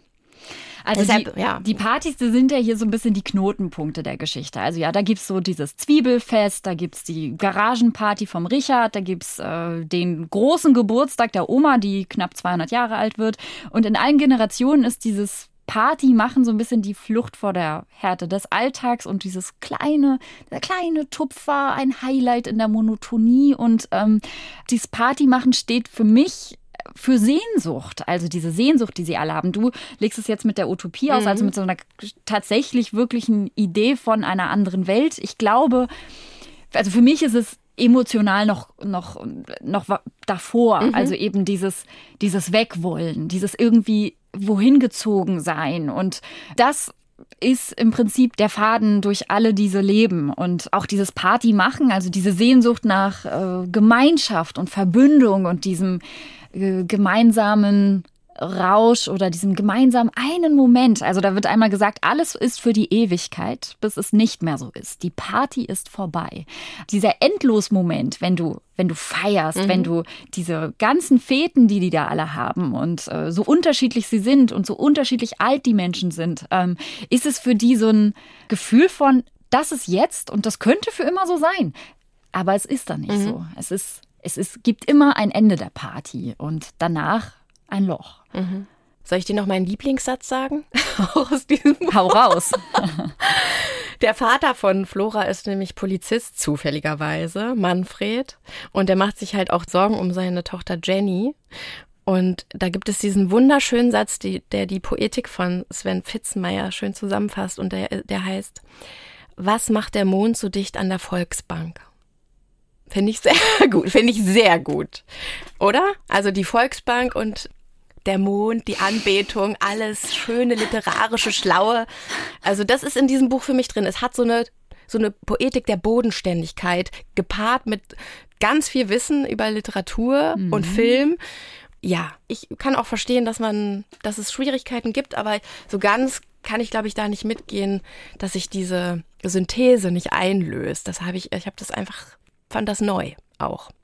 Aber ich, ich will dich auch gar nicht überreden. Du darfst auch alles Also du hast auf jeden Fall ein überzeugendes äh, Gemüt, äh, aber trotzdem, äh, ja, für mich fügt es sich nicht so schön zusammen, wie ich gehofft hätte. Weil eigentlich stehe ich ja auf so wahnsinnig Eben, malerische und magische Dinge und, und so. Ja, War das vielleicht auch ein bisschen diese Coolness, die dich abgestoßen hat? Denn es, Nö, Nee? nö. Nö, cool kann schon sein. Also, Nee, das, das weiß ich. Aber es hat ja auch so eine bestimmte Coolness, ne? Also, weiß ich nicht. Unentschieden. Und unentschieden, okay, so gehen wir auseinander. Ähm, die nächste Musik, die ich ausgesucht habe, ist Folk aus Kanada. Und ich finde, dieses Lied passt sehr schön zu Fitzenmeier, weil es so dieses Verlieben auf einer Party mit Leichtigkeit und vielleicht sogar dem der Bereitschaft, einfach auf gut Glück jemandem ein Liebesgeständnis zu machen, ähm, das, das fängt das sehr schön ein und ich äh, finde das Partyhafte hier toll. Ähm, Fuck the Government, I Love You von der Band The Burning Hell. We met at the New Year's party of my vegetarian friend. I said I was studying English. I told you I was in a band. I asked what the band was called. I said it's called The Burning Hell. I said I've never heard of you. I said that's probably just as well. Just to make conversation, I told you about a dream I had in which Jean Baudrillard was rapping with public enemies shouting, Don't believe the hyper real, with Flava Flav and Chuck D. And I said I think we might have a lot in common then. Possibly because I'm also a musician and also a student of hip hoposophy. You mentioned you used to play the clarinet in high school in the early years of the millennium when you were young. And you said you're hired, the pay is negligible, and the tour starts next month.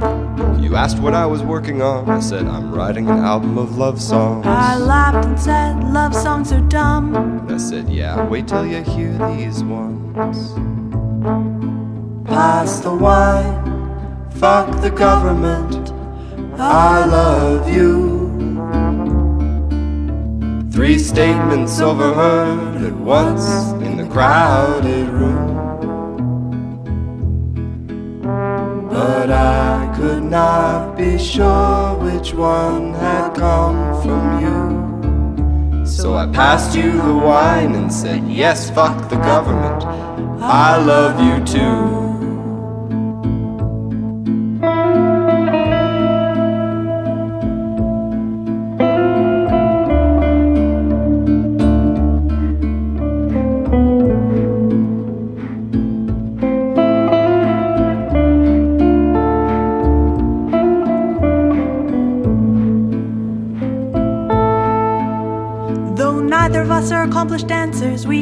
Danced a little bit. My vegetarian friend was playing the hits of Will Smith, and we got jiggy with it there on the dance floor. The living room dance floor, that's, That's where it happened. You stole my heart. I stole a kiss. We stole someone else's gin by accident. At some point, we got cornered by an amateur poet neither of us knew. Either he had no one else to talk to or couldn't pick up on simple social cues. Step by step, we backed away until we backed up all the way into the bathroom together. We told the poet that we always go together. Cause that's what happens when you've been dating forever. We stayed in there for ages, hoping the amateur poet would go. It was awkward. We came out and found he discovered someone else to bother, and suddenly it was midnight. and Old Syne time, countdowns, and gratuitous public making out. And we started shouting, cause everyone else was shouting. And isn't it fun to shout? The wine, fuck the government.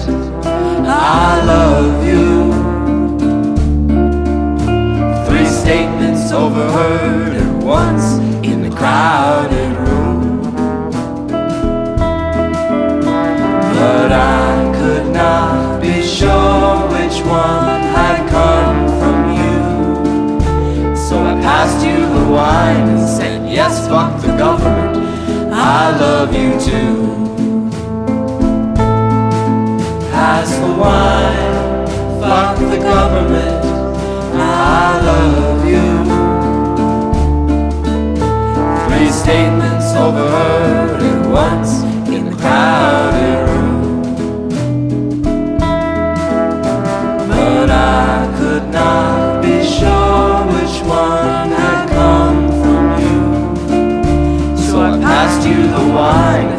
Yes, fuck the government. I love you too.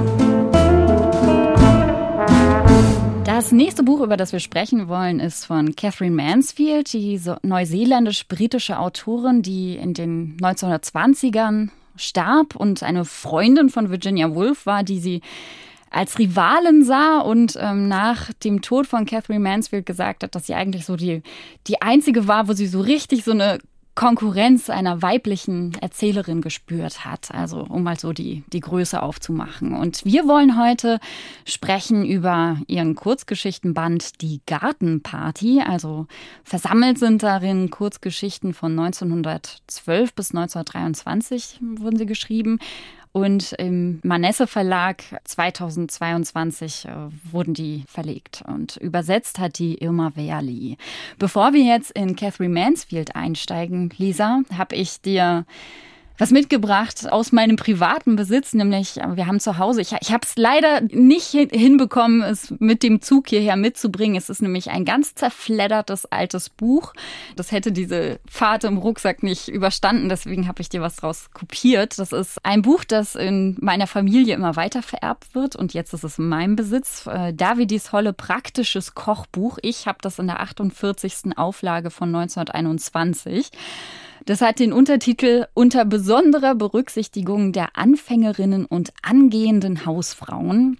Mir kam das so als Idee, dir daraus was vorzulesen, weil es Einblicke in ja, die bürgerliche Gesellschaftskultur Anfang des 19. Jahrhunderts zeigt und nachzeichnet und das finde ich, platziert uns ganz schön in der Welt, in der auch Catherine Mansfields äh, Kurzgeschichten spielen. Ich habe jetzt hier so eine Kopie aus dem Buch in altdeutscher Schrift geschrieben. Ich hoffe, ich kann das gut lesen. Anordnungen zu einer größeren Gesellschaft. Ein großes Festmahl ist der Prüfstein für die Tüchtigkeit einer Hausfrau. Zwar wird sie, was zu ihrer Entlastung nur anzuraten ist, manches von dem, was sie sonst selbst auszuführen oder wenigstens zu überwachen gewohnt ist, der Bedienung überlassen, vor allem die Tätigkeit am Herde am Tage der Gesellschaft, selber vollständig meiden, um ohne Erhitzung oder Erschöpfung frisch und fröhlich den Gästen entgegentreten zu können. Dennoch hat sie Gelegenheit genug, ihre Kochkunst in das rechte Licht zu stellen, Nicht nur durch Vorführung mannigfacher kalter Süßspeisen, die sie recht gut am Tage vorher bereiten kann, zugleich wird sie durch solches Vorarbeiten, wozu auch das Putzen des Silbergeschirres und das Nachsehen und Bereitstellen aller zu gebrauchenden Geräte sowie das Zurichten und Spicken der Braten gehört, für den Tag der Gesellschaft Muße und Freudigkeit gewinnen, zu einer hübschen Anordnung der Tafel und zur sorgfältigen Belehrung der Bedienung. Dieses umsichtige Walten der Hausfrau wird dem kundigen Auge ebenso wenig verborgen bleiben wie der feine Geschmack, der sich in der Aufstellung der Speisenfolge zeigt, worüber am folgenden Abschnitt das Nötige nachzusehen ist. Also das ist ein, ein Kochbuch. Ich glaube, in meiner Familie, äh, da gab es keine, keine Bediensteten. Also das waren jetzt nicht so reiche Leute. Äh, man hat das eher als Kochbuch äh, genutzt. Aber es gibt eben auch ein Kapitel für größere Gesellschaften. Also das ist ja praktisch. Ne? Das hätte die Gastgeberin bei Theresa Preauer vielleicht auch gerne gelesen, Mhm, oder? mhm. Ja, ich weiß nicht, ob du deine Partys so noch vorbereitest. Wahrscheinlich. nicht. Immer. Das, das Silbergeschirr Das, Silber, das, putzen. das mache ich wirklich am Abend vorher noch, nachts. Ja, das ist mir ganz wichtig, dass das alles glänzt. Ja, ich finde das aber eben sehr interessant, was so, was so als wichtig galt und was so in bestimmten Kreisen zu bestimmten Zeiten der gute Ton war, auch äh, um Gäste zu empfangen. Ne? Man soll da frisch und fröhlich, also auch wie die Erwartungen an die Gastgeberin, das ist ja immer die Frau, die, die Hausfrau, finde ich schon hochinteressant. Und dass das heute so ganz, ganz anders ist, ja. Mhm. Ja, naja, es geht, glaube ich, ganz doll in allen Texten, die wir heute besprechen, um eine Form. Die Party ist auch wie ein Buch oder wie eine Poetik. Es hat so eine, es hat eine ganz eigene Form, je nachdem, in welcher Zeit sie stattfindet. Ne? Und das ist eben auch das Interessante, das können wir vielleicht noch mal ein bisschen nachtragen zu äh, Theresa Preauer, das Kochen im falschen Jahrhundert. Ne? Denn eigentlich ist das ja auch genau so eine Hausfrauenfigur, diese Gastgeberin. Mhm, also mhm. sie stellt sich da rein und ich glaube auch nicht, dass sie das irgendwie von außen machen müsste, aber Genau, man fragt sich dann so, wie weit sind wir denn jetzt gekommen, wenn eine Frau sich dann noch eine Schürze anzieht und wirklich nur möchte, dass alles schön ist, dass der Tisch nicht dreckig wird. Dass, aber es geht ja gar nicht darum, dass alle sich wohlfühlen, dass sie Spaß hat. Ne? Diese ganze, diese ganze Lust, die ist so ausgeschaltet. Und bei Pinschen ist das, ist das Ideal eben der, der glamouröse Exzess. Ne? Und bei auf dem Dorffest, auf dem Zwiebelfest ist es eben möglichst besoffen zu tanzen und vielleicht noch irgendwen mit nach Hause zu nehmen. Und Oder sich Geschichten erzählen zu haben, das ist auch ganz wichtig, ne? dass man am nächsten Tag Stimmt. noch berichten kann drüber. Also, die, die Presse danach. Oder auch Richards, Richards Party in der Garage, ne, wo es dann darum geht, dass ähm, alle einfach möglichst viel sich reinhauen. Und also es ist immer, es gibt immer eine Form, die eingehalten wird, immer. Und das ist ja auch wichtig für unser gesellschaftliches Zusammenleben. Ne? Aber es ist oft eben auch nicht so glücksbringend. Und die ja, Frage, und bei einer Party will man ja auch eigentlich ein bisschen formloser sein. Also zumindest geht's mir so. Also, dass ich so denke, mein Gott, die armen Gastgeber in all diesen, die, die, die fühlen ja bei jeder Party, über die wir jetzt gesprochen haben, auch so einen totalen Krampf und so ein, oh nee, äh, also bei, bei Pinschen sagt er, nee, also übernimm das mal, lass das mal jemand anderen übernehmen. Ich habe jetzt keine Lust darauf.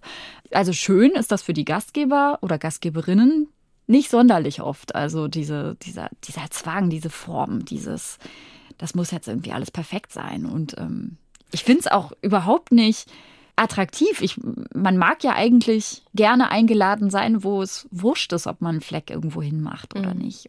Na, ich glaube, es ist so eine, es gibt so eine Diskrepanz, weil man muss sich ein bisschen Arbeit machen, damit es schön ist. Ne? Also man muss halt einkaufen gehen, man muss, es muss irgendwie verfügbar sein, es, man muss sich irgendwo hinsetzen können und so weiter und so fort. Es ist ja aber auch nicht so viel. Und man muss entspannt sein. Und das ist halt irgendwie, ich glaube, das ist so die Absolute Diskrepanz zwischen diesen beiden, ja. Genau, Mhm. das ist diese große Herausforderung, dass man halt die Vorbereitung genießt und zwar nicht, äh, und weil es ja auch schön ist, was Schönes für andere zu machen. Ne? Aber das ist so, da bräuchten wir jetzt wieder irgendeinen Psychologen oder so, der uns erklärt, warum alle Menschen Partys einerseits so schrecklich finden und wir sie trotzdem immer machen. Auch diese ganzen Geburtstage, die man feiert und dass man Leute einlädt, die man gar nicht da haben will und sowas. Das gibt's ja auch alles. Ne? Also ja, und das Ritualisierte, also du, du hast gerade schon vom Planen und so gesprochen und Vorbereiten, das Ritualisierte ist natürlich auch immer Teil von Partys, je nachdem, in, welcher, äh, in welchem Jahrzehnt wir unterwegs sind oder in welchem Alter der Feiernden, gibt's ja tausend Rituale oder Erwartungen. Äh, das Wiederholen des Erwartbaren macht natürlich auch so gewisse ja, was ist das eigentlich, was, was, was uns daran fasziniert? Man könnte ja auch Party ganz anders feiern. Man könnte ja auch sich nicht an all das halten. Man könnte ja auch sagen, ich lade euch zu mir ein und bringt alle selber was mit oder so. Kommt man da in als schlechte Gastgeberin oder schlechter Gastgeber weg? Ich weiß nicht. Na, und die, die besten Partys ist auch ein Klischee, aber es stimmt einfach, das sind ja auch immer die, die so ganz spontan entstehen. Ne? Also meistens die schönsten Abende hatte ich auch in einer Küche in Leipzig, wo wir irgendwie immer uns getroffen haben abends und dann irgendwas ganz Simples gegessen haben, wir alle auch immer noch ganz prekär gelebt haben. Und dann hat man sich unterhalten und irgendwann haben alle getanzt. Und das sind, da war dann total schön. Und dann sind noch irgendwelche, haben irgendwelche Leute geklingelt oder man ist noch rausgegangen. Ne? Also diese Nächte, in denen man in Bewegung ist. Ja. Und eben auch, ja, genau, ja. darum geht's glaube ich, auch, um so eine Offenheit. Denn in dieser Nacht, in dieser Partynacht, da sind ja auch gewisse Konventionen einfach ausgestellt, wie das sich nähern. Es passieren viele Küsse auf Partys. Man kann auch mal vielleicht Gedanken aussprechen, die man im Tageslicht nicht sagt. Ne? Mhm. Ne? Und diese, diese Offenheit, das ist so schwer, die zu finden in sich. Und die gleichzeitig hinzubekommen, wenn man sich so um die Form kümmert. Ne? Ja, also. nein, ich meine auch, die hat das vielleicht auch, das ist auch, glaube ich, bei Preauer so, so, eine, so eine Leitfrage. Hat das was auch mit unserer Gesellschaft zu tun? Ne? Dass diese Lust einfach weg ist. Diese Lust, miteinander zusammen zu sein und zu erfahren, wie geht's dir oder zu tanzen. Ne? Also es wurde ja auch noch ganz wenig getanzt, auf dem Zwiebelfest vielleicht ein bisschen. Ne? Mhm, mhm. Aber bei Pfitzenmeier, ja. ja. Ja, gut, bei, bei Pinschen wird auch getanzt. Also äh. stimmt. auf welcher Party wärst du denn am, am liebsten von den dreien, den vieren, die wir bisher auf als, als Option da haben. Wo gehst also, du hin, Juliane? Also Frau Preauer feiert die Party so, wie sie meinen Partys bittererweise am nächsten ist. Deswegen will ich das nicht erleben. Kennst du schon? Kenne ich schon, kann ich abhaken. Beim Pfitzenmeier, ähm, ich möchte halt zum Beispiel keine, keine Bohle trinken, in der Speed zugesetzt war. Äh, das äh, haben wir jetzt die, die, die Drogen, die Drogen-Elemente äh, im Pfitzenmeiers Text haben wir jetzt so ein bisschen außen vor gelassen, aber es geht eben auch sehr viel um Rettung durch Drogen. Und da ist es so, dass den Partygästen Speed in die Bohle gemischt wird. Das möchte ich auch nicht so gerne erleben. Außerdem dieser Exzess bis, zu, bis zum Blackout finde ich auch unattraktiv, unsexy. Beim Pinchen würde ich gern mal luschern, ja. Mhm. Also da würde ich gern mal so rein, reinschlunzen und gucken, was da so was da so abgeht, wie sich das anfühlt, wie diese ganzen Figuren so drauf sind, was die äh, auch einfach mal so Fragen stellen und ja, also da, da interessieren mich die Figuren und das Setting und das wäre auch nochmal eine interessante Erfindung. So eine Maschine, die einen in Situationen aus Romanen reinbeamt. Gibt es bestimmt bald. Fünf ja, Jahre dann schauen wir so. mal, wie das mit Catherine Mansfields Party ist, ob wir da äh, aufschlagen wollen. Also wir haben uns jetzt drei Kurzgeschichten aus diesem Band ausgesucht, über die wir sprechen wollen. Und jeder hat eine ausgesucht und wir haben die titelgebende Geschichte dazu mhm. genommen, die Gartenparty. Denn wir müssen ja auch beim Thema bleiben. ja, ich habe mir die Geschichte ausgesucht, die allererste in dem Band. Ich kannte Catherine Mansfield noch nicht. Ich habe es von ganz vielen Leuten gehört, dass es super spannend sein soll. Ich bin ein riesen Virginia Woolf-Fan. Deshalb dachte ich, ja, das ist bestimmt was für mich. Und habe dann dieses Buch aufgeschlagen und die erste Geschichte heißt Die Frau im Laden. Und ja, dann habe ich diesen Text gelesen und habe ihn wieder gelesen und wieder gelesen und ich fand das so aufregend in diesem Text. Äh, es geht eigentlich um drei junge Menschen, die auf Pferden zu einem Laden reiten und äh, um irgendwas einzukaufen. Da ist dann eine Frau mit einem Gewehr und einem Kind und einem Hund, die eigentlich als sehr schön angekündigt wurde, aber dann doch schon so ein bisschen verlebt aussieht. Ihr Mann ist nicht da, der ist angeblich auf der Schur. Ja, und die drei bleiben dann da für eine Nacht und äh, trinken auch mit ihr, sitzen mit ihr zusammen und äh, das Mädchen zeichnet immer unterm Tisch. Und die Tochter von Die der, Tochter, mhm. genau. Und da durch diese Zeichnung wird dann halt irgendwie klar, dass der Vater vielleicht nicht auf der Schur ist. Und das ist, äh, genau, es ist gar nicht so wichtig eigentlich, was da passiert. Ich finde diese Sätze so unglaublich spannend und es hat auch, genau, deshalb haben wir es jetzt auch nebeneinander gestellt. Ich finde, es hat auch ganz viel Ähnlichkeit mit dem Verfahren von Pfitzenmeier, weil es eben auch oft beginnt die Erzählung mit ähm, der Beschreibung der Landschaft, des Wetters. Ähm, das klingt dann so, den ganzen langen her herrschte eine fürchterliche Hitze, der Wind wehte nah am Boden. Er wurzelte im Tussockgras und taumelte die Straße hinunter, dass der weiße Bimsstaub, den es uns in die Gesichter trieb, auf uns liegen blieb und uns einpuderte und am ganzen Leib juckte.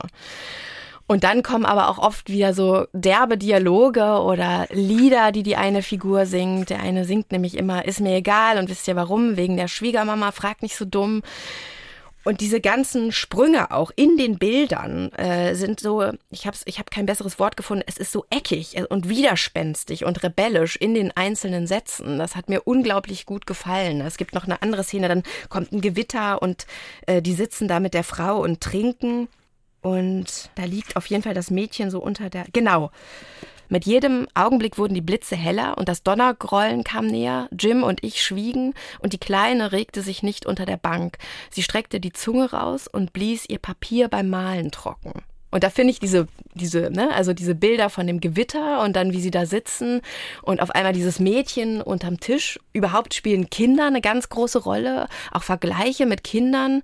Es hat mich viel mehr als an Virginia Woolf hat es mich an Astrid Lindgren erinnert ich glaube auch diese Catherine Mansfield hat an sich so eine ganz rebellische Natur und ich finde, das merkt man diesen Texten auch an. Also die sind, die Figuren, die Protagonisten sind für mich alle wie Kinder gewesen. Ganz oft wird irgendwas in die Luft geworfen, die lassen die Beine baumeln, fangen etwas auf, hüpfen. Später bei der Gartenparty rennt sie mit dem Butterbrot in der Hand nach draußen, um den Arbeitern zu sagen, wo sie ihr Zelt aufstellen sollen.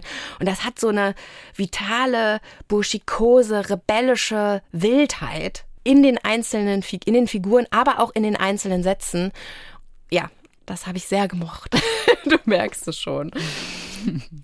Also ich fand ganz schön an dieser Geschichte, die du dir ausgesucht hast, dass das hm, Geheimnis hier so schön aufgebaut wird. Also, ne, die reiten dahin und äh, stellen sich vor, das ist so der, der eine hat so als ganz paradiesisch in Erinnerung diesen Ort und dann kommen sie da an. Also ne, paradiesisch, er, der, er hat irgendwie erzählt, da gibt es Alkohol und eine schöne Frau und die kann auf 125 125. Arten küssen und da gibt es eine Koppel für unsere Pferde und man hat also diesen Ort vor Augen, so eine Fata Morgana und dann, äh, genauso wie bei der Fata Morgana das dann so ist, ist da eben nichts dahinter, weil über die Jahre hat sich dieser Ort verändert und es ist die Enttäuschung, die sie da jetzt vorfinden. Und diese Diskrepanz zwischen diesen beiden Welten, zwischen Erwartung und Enttäuschung und dieser, dieser Realität, dieser bitteren Realität oder dem, wie sich es in den letzten vier Jahren verändert hat, dieser Ort, baut auf jeden Fall so eine Neugier auf. Ah ja, okay, was ist da jetzt passiert? Was, wo, also zunächst dachte ich, es soll eigentlich um diese drei Menschen, die da reiten gehen, aber es geht um diesen Ort und diese, diese Frau im Laden. Und ähm,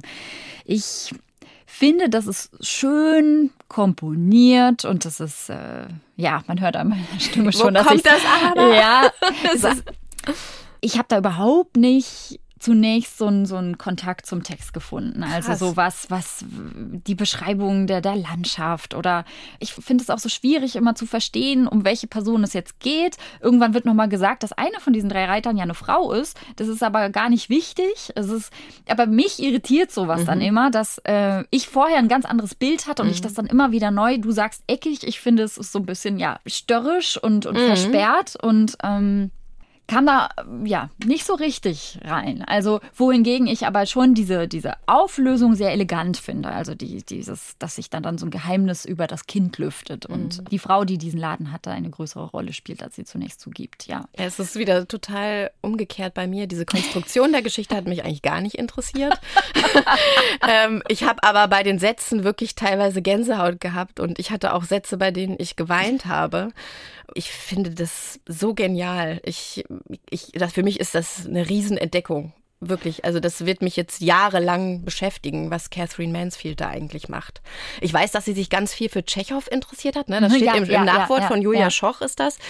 Da ist das so ähnlich. Also das ist dann das, was du beschrieben hast, diese Irritation, ne, dass man halt irgendwie dann überlegt, man, ist das jetzt ein Mädchen? Ah ja, genau, dann sagt die Tochter, sagt dann, ja, ich habe dich beim Baden gesehen. Ne? Und dann ist klar, es ist ein, dass sie nur eine Frau ist mhm. und so. Und ich finde das so schön, weil es, es ist fast auch genau wie, wie Pizzenmeier, fast so ein bisschen surreal diese Bewegung, ich habe also ich habe auch noch ein paar mehr Geschichten gelesen. Ne? Ich, dann, dann wirft ein Mädchen ihren Pass in die Luft und der kleine Korporal fängt ihn auf und diese Ausbrüche in Bewegung. Es ist in diesen Texten ist glaube ich so viel Bewegung drin und das hat mich so richtig. Ich war richtig, also ich war richtig geisteskrank tagelang, weil ich das so spannend fand. Sowas habe ich auch noch nicht gelesen und es hat gleichzeitig diese diese impulsive Wärme von Astrid Lindgren. Also ich, ich weiß nicht, du hast, du hast, wenn man keinen Kontakt aufbauen kann, ist es schwer. Mit also emotional war da nicht viel los oh, bei mir. krass, also das ist echt verrückt. Das ist total verrückt, Juliane. genau, ich nochmal ein, eins für dieses Verfahren. Die Frau redet Oh, manchmal. Monatelang höre ich dieses Wort andauernd in mir gellen. Wozu? Und manchmal koche ich Kartoffeln und nehme den Deckel ab, um reinzustechen und höre es plötzlich wieder. Wozu? Oh, ich meine ja nicht bloß die Kartoffeln und die Kleine. Ich meine, ich meine, sie hatte Schluck auf. Sie wissen doch, was ich meine, Mr. Joe. Und dann ist zwischendurch, zwischendrin dieser Schluck auf da. Und das finde ich so gut. Ich kann, ich kann es dir auch gar nicht sagen. Das ist so schön, dass diese Frau zwischendurch dann, dass dieser Schluck auf noch miterzählt wird. Warum kannst du das nicht mögen? Also, also erzählerisch ist das schon, ist das schon auf, auf ganz hohem Niveau, absolut. Aber ähm, es ist, also emotional komme ich da nicht rein. Also, dass es mich jetzt wirklich irgendwie mitnimmt? Nee, kann ich hier nicht, nicht sagen. Ich finde, es sind interessante Geschichten und interessantes Denken über Menschsein, aber ähm, ja, na gut, du hast dir aber ja auch eine Geschichte ausgesucht. Ja, ja. ja. Hast du die dir ausgesucht, weil du sie besonders schrecklich findest oder weil sie dir einigermaßen gefallen hat? Äh, weil sie äh, sowohl das eine als auch das andere in sich vereint. Also ich habe mir die Geschichte Psychologie ausgesucht. Zwei Freunde, Anfang 30, äh, ein Schriftsteller und eine Dramatikerin. Und er besucht sie unangekündigt und sie lädt ihn dann ein zu so einer chinesischen Teezeremonie, die sie offenbar häufiger bei sich veranstaltet. Und äh, dann sitzen sie so am Kaminfeuer in ihrem Studio. Und also es scheint eine wohlhabende Frau zu sein, es gibt auch Bedienstete und es liegt etwas Unausgesprochenes in der Luft. Es ist äh, die ganze Zeit so ein Rum, Rumschlawinern um so ein um so ein Gespräch und das, worüber sie reden, ist zum Beispiel Literatur. Also ne, er fragt sie dann irgendwie äh, sowas wie, kommen bald psychologische Romane? Und darüber reden sie dann so ein bisschen und es geht aber, das ist auch ganz deutlich in, im Text und in der Sprache, um was ganz anderes. Also sie reden darüber, ob sie nach Tee lechzen oder ein tiefes, glitzerndes Dunkel äh, spüren sie oder ein lauter, fragender Schrei ist in ihren Gedanken und sie schürt das Feuer, also sie facht das Feuer immer wieder an. Also es ist eigentlich so eine totale sexuelle Spannung mhm. in diesem Raum und sie flüchten aber in so platonische Themen, in so platonische, platonischen Austausch über eben ganz andere Dinge und ähm, haben sich irgendwie darauf geeinigt, dass sie eben jetzt nicht an das äh, Sexuelle gehen und dass sie über was anderes sprechen und da nicht hinschauen oder nicht hinschauen wollen. Aber es ist eben auch ein großer Konflikt, ein innerer Konflikt. Ja. Und? Was also sagt da, uns das? Also da, ne, das gibt zum Beispiel so eine Stelle, die ich mal vorlesen könnte. Also um zu verstehen, wie diese beiden Menschen miteinander umgehen. Denn das Elektrisierende an ihrer Freundschaft lag in ihrer vollkommenen Hingabe. Wie zwei unbefestigte Städte in einer weiten Ebene lagen ihre Gemüter füreinander geöffnet da. Und es war nicht so, als ritte er in Iris als Eroberer ein, bis an die Zähne bewaffnet und nichts im Visier als ein lebhaftes, seidiges Flattern und auch sie zog nicht in Seins ein, wie eine Königin, sanft und auf Blütenblättern. Nein, sie waren beflissene, ernsthafte Reisende, die, was sie sahen, verstehen und was verborgen war, entdecken und diesem einmaligen Glücksfall nutzen wollten, der es ihm ermöglichte, völlig aufrichtig zu ihr und ihr vollkommen ehrlich mit ihm zu sein. Und das Beste daran war, dass sie beide alt genug waren, um ihr Abenteuer ohne alberne Gefühlsverirrungen auszukosten. Leidenschaft hätte alles verdorben, Das sahen sie ganz und gar ein. Außerdem war dergleichen für beide vorbei.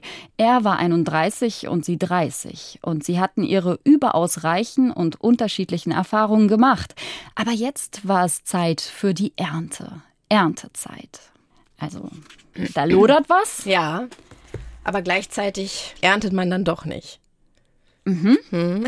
Vielleicht kann Erntezeit auch meinen, dass man sich eben nur intellektuell austauscht. Ja, das wollen sie ja. Es scheitert ja auch ein bisschen. Also sie, er muss ja dann plötzlich auch weg, ganz schnell, weil das die Situation irgendwie auch für beide dann unangenehm wird oder einfach schief geht, ne, hatte ich das Gefühl. Er geht ja dann, er sagt dann ja plötzlich, ich muss jetzt ganz schnell weg und dann ist er weg und dann kommt noch diese Freundin zu Besuch und ne, die zurückgebliebene lädt dann sozusagen ihre Sehnsüchte so ein bisschen an dieser Freundin, die sie eigentlich gar nicht unbedingt da haben will, ab, indem sie sie so ganz doll umarmt. Ja, also Ne? das, Das ist so der Stellver- Punkt, da würde ich dir zustimmen, Mhm. dass sie diese, diese Sehnsucht und diese Nähe plötzlich zulassen kann an dieser Freundin, die dann kommt, als, als er weg ist. Aber dass es schiefgegangen ist, glaube ich nicht, sondern es ist einfach, er ist so frustriert, dass wirklich also eigentlich wollen sie ja, sie wollen zueinander, aber haben sich irgendwie diesen seltsamen Deal, dass sie eben platonische Freunde bleiben und über Literatur diskutieren. Und das langweilt sie beide zu Tode und sie wissen ja auch gar nicht mehr, was sie überhaupt noch geredet haben. Ach ja, stimmt. Oh ja, Roman. aha, stimmt, wir haben über die Zukunft des Romans geredet, aber haben dann auch so rote Wangen und sind so, da, da, da geht wirklich richtig was ab zwischen den beiden. Also gefühlsmäßig innerlich.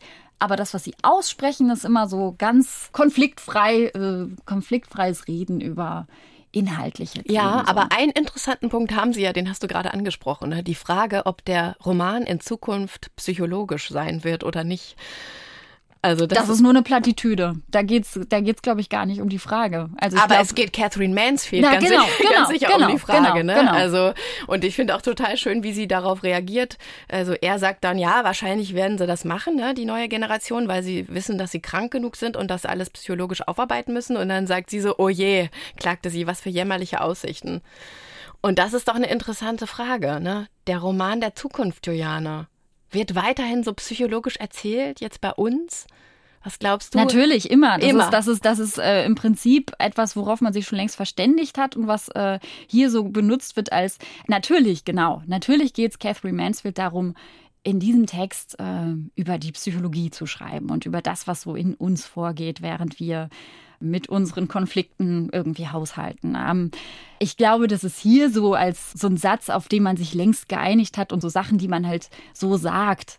Die Frage, sind Romane psychologisch, werden die in Zukunft psychologisch äh, ticken, dass das so ein, auch so ein Stellvertreterthema Auf ist. jeden Fall in der, in der, in der Situation der Mhm. Figuren, ja. Ich habe aber trotzdem das Gefühl, dass Catherine Mansfield auch, sie hat ihre Geschichte, sie lässt die Figuren agieren, aber sie diskutiert auch mit mir als Leserin. Also Mhm. ich fühle mich mit dieser Frage, die Frage habe ich mir die ganze Zeit dann gestellt. Ich habe mir dann die Frage gestellt, ist Theresa Preauer, ist das ein psychologischer Roman? Was ist mit Pinchen? Ist das ein psychologischer Roman? Was ist überhaupt ein psychologischer Roman? Und also da bin ich so total hängen geblieben, weil das natürlich auch etwas ist, womit wir uns täglich befassen. Ich fand es auch ganz schön in Bezug auf die Geschichte. Du hast sie ja jetzt auch sehr psychologisch gelesen, ne?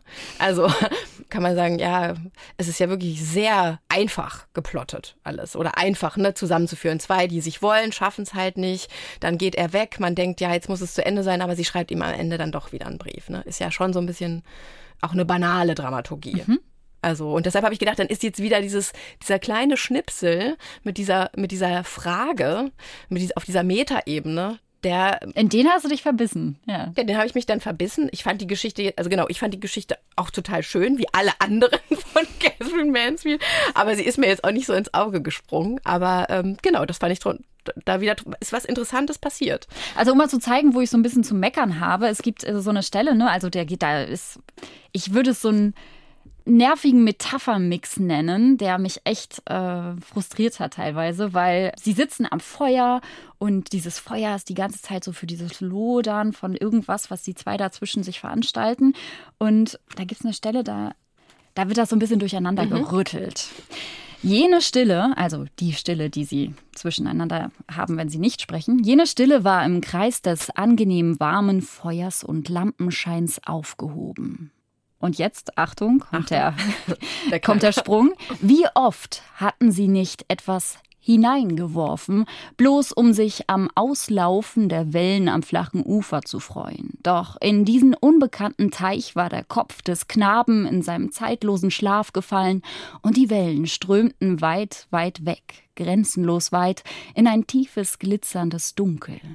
Also, erst waren wir beim Feuer, dann wird mit dem, was sie in den Teich werfen, natürlich gemeint wahrscheinlich das, was sie an Gesprächsfetzen und an Inhalt in den Teich werfen, gemeint. Also ich würde jetzt rein von meiner Interpretation denken, es geht eben um das, das Feuer ist diese sexuelle Spannung und das Wasser ist dieses Terrain, auf dem sie sich auskennen, mhm. auf das sie sich geeinigt haben, dass sie eben dieses Wasser, da schwimmen sie zusammen als die, die Boote, die sich aber nicht berühren. Der aber Kopf mir, des Knaben. Oh, dieser nervige Kopf Der des Knaben. super. Nein, überhaupt diese ganzen, es bleiben so, so viele Metaphern, so, so, sind so übertrieben und so nochmal ein drüber und rätselhaft und es frustriert mich, dass ich das dann nicht auflösen kann. Dieser Kopf des Knaben, also da ist offenbar, also ich glaube, das ist so eine Skulptur, die da irgendwie steht, ne, neben dem Feuer. Und dann gibt es aber auch die, die Pfeife, die gestopft wird und die Ernte. Und das sind alles so, so, so Bilder, die mir einfach too much sind. Und das ist so, so, so übertrieben. Also es hätte gerne ein bisschen reduzierter sein können. Ja, genau, in der Geschichte kann ich das total unterschreiben. Ich würde nur sagen, dass das irgendwie sicherlich einfach ein Mittel auch ist, um diese, diese Schmonzigkeit dieses Zusammenseins, wie bei Pinchen, ne, mit dem Hipstertum als Erzählstrategie, ist es hier halt die Schmonzette, die dann halt irgend mit Knaben und Wellen und Licht und Flammen natürlich sofort alles aufruft, was wir an Kitsch kennen. Ja, und die Gartenparty, Juliane? Die Gartenparty, Die, ja. die Feier, äh, die, die, die letzte Party, über die wir heute jetzt Genau, sprechen das wollen. ist der, die Geschichte, die Gartenparty und die erzählt von Familie Sheridan heißen die.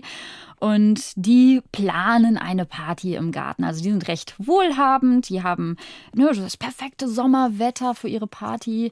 Die Bediensteten organisieren schon mal alles. Da ist der Gärtner, der mäht den Rasen, die Köchin bereitet Sandwiches vor, Boten bringen Blumen, Boten bringen Windbeutel.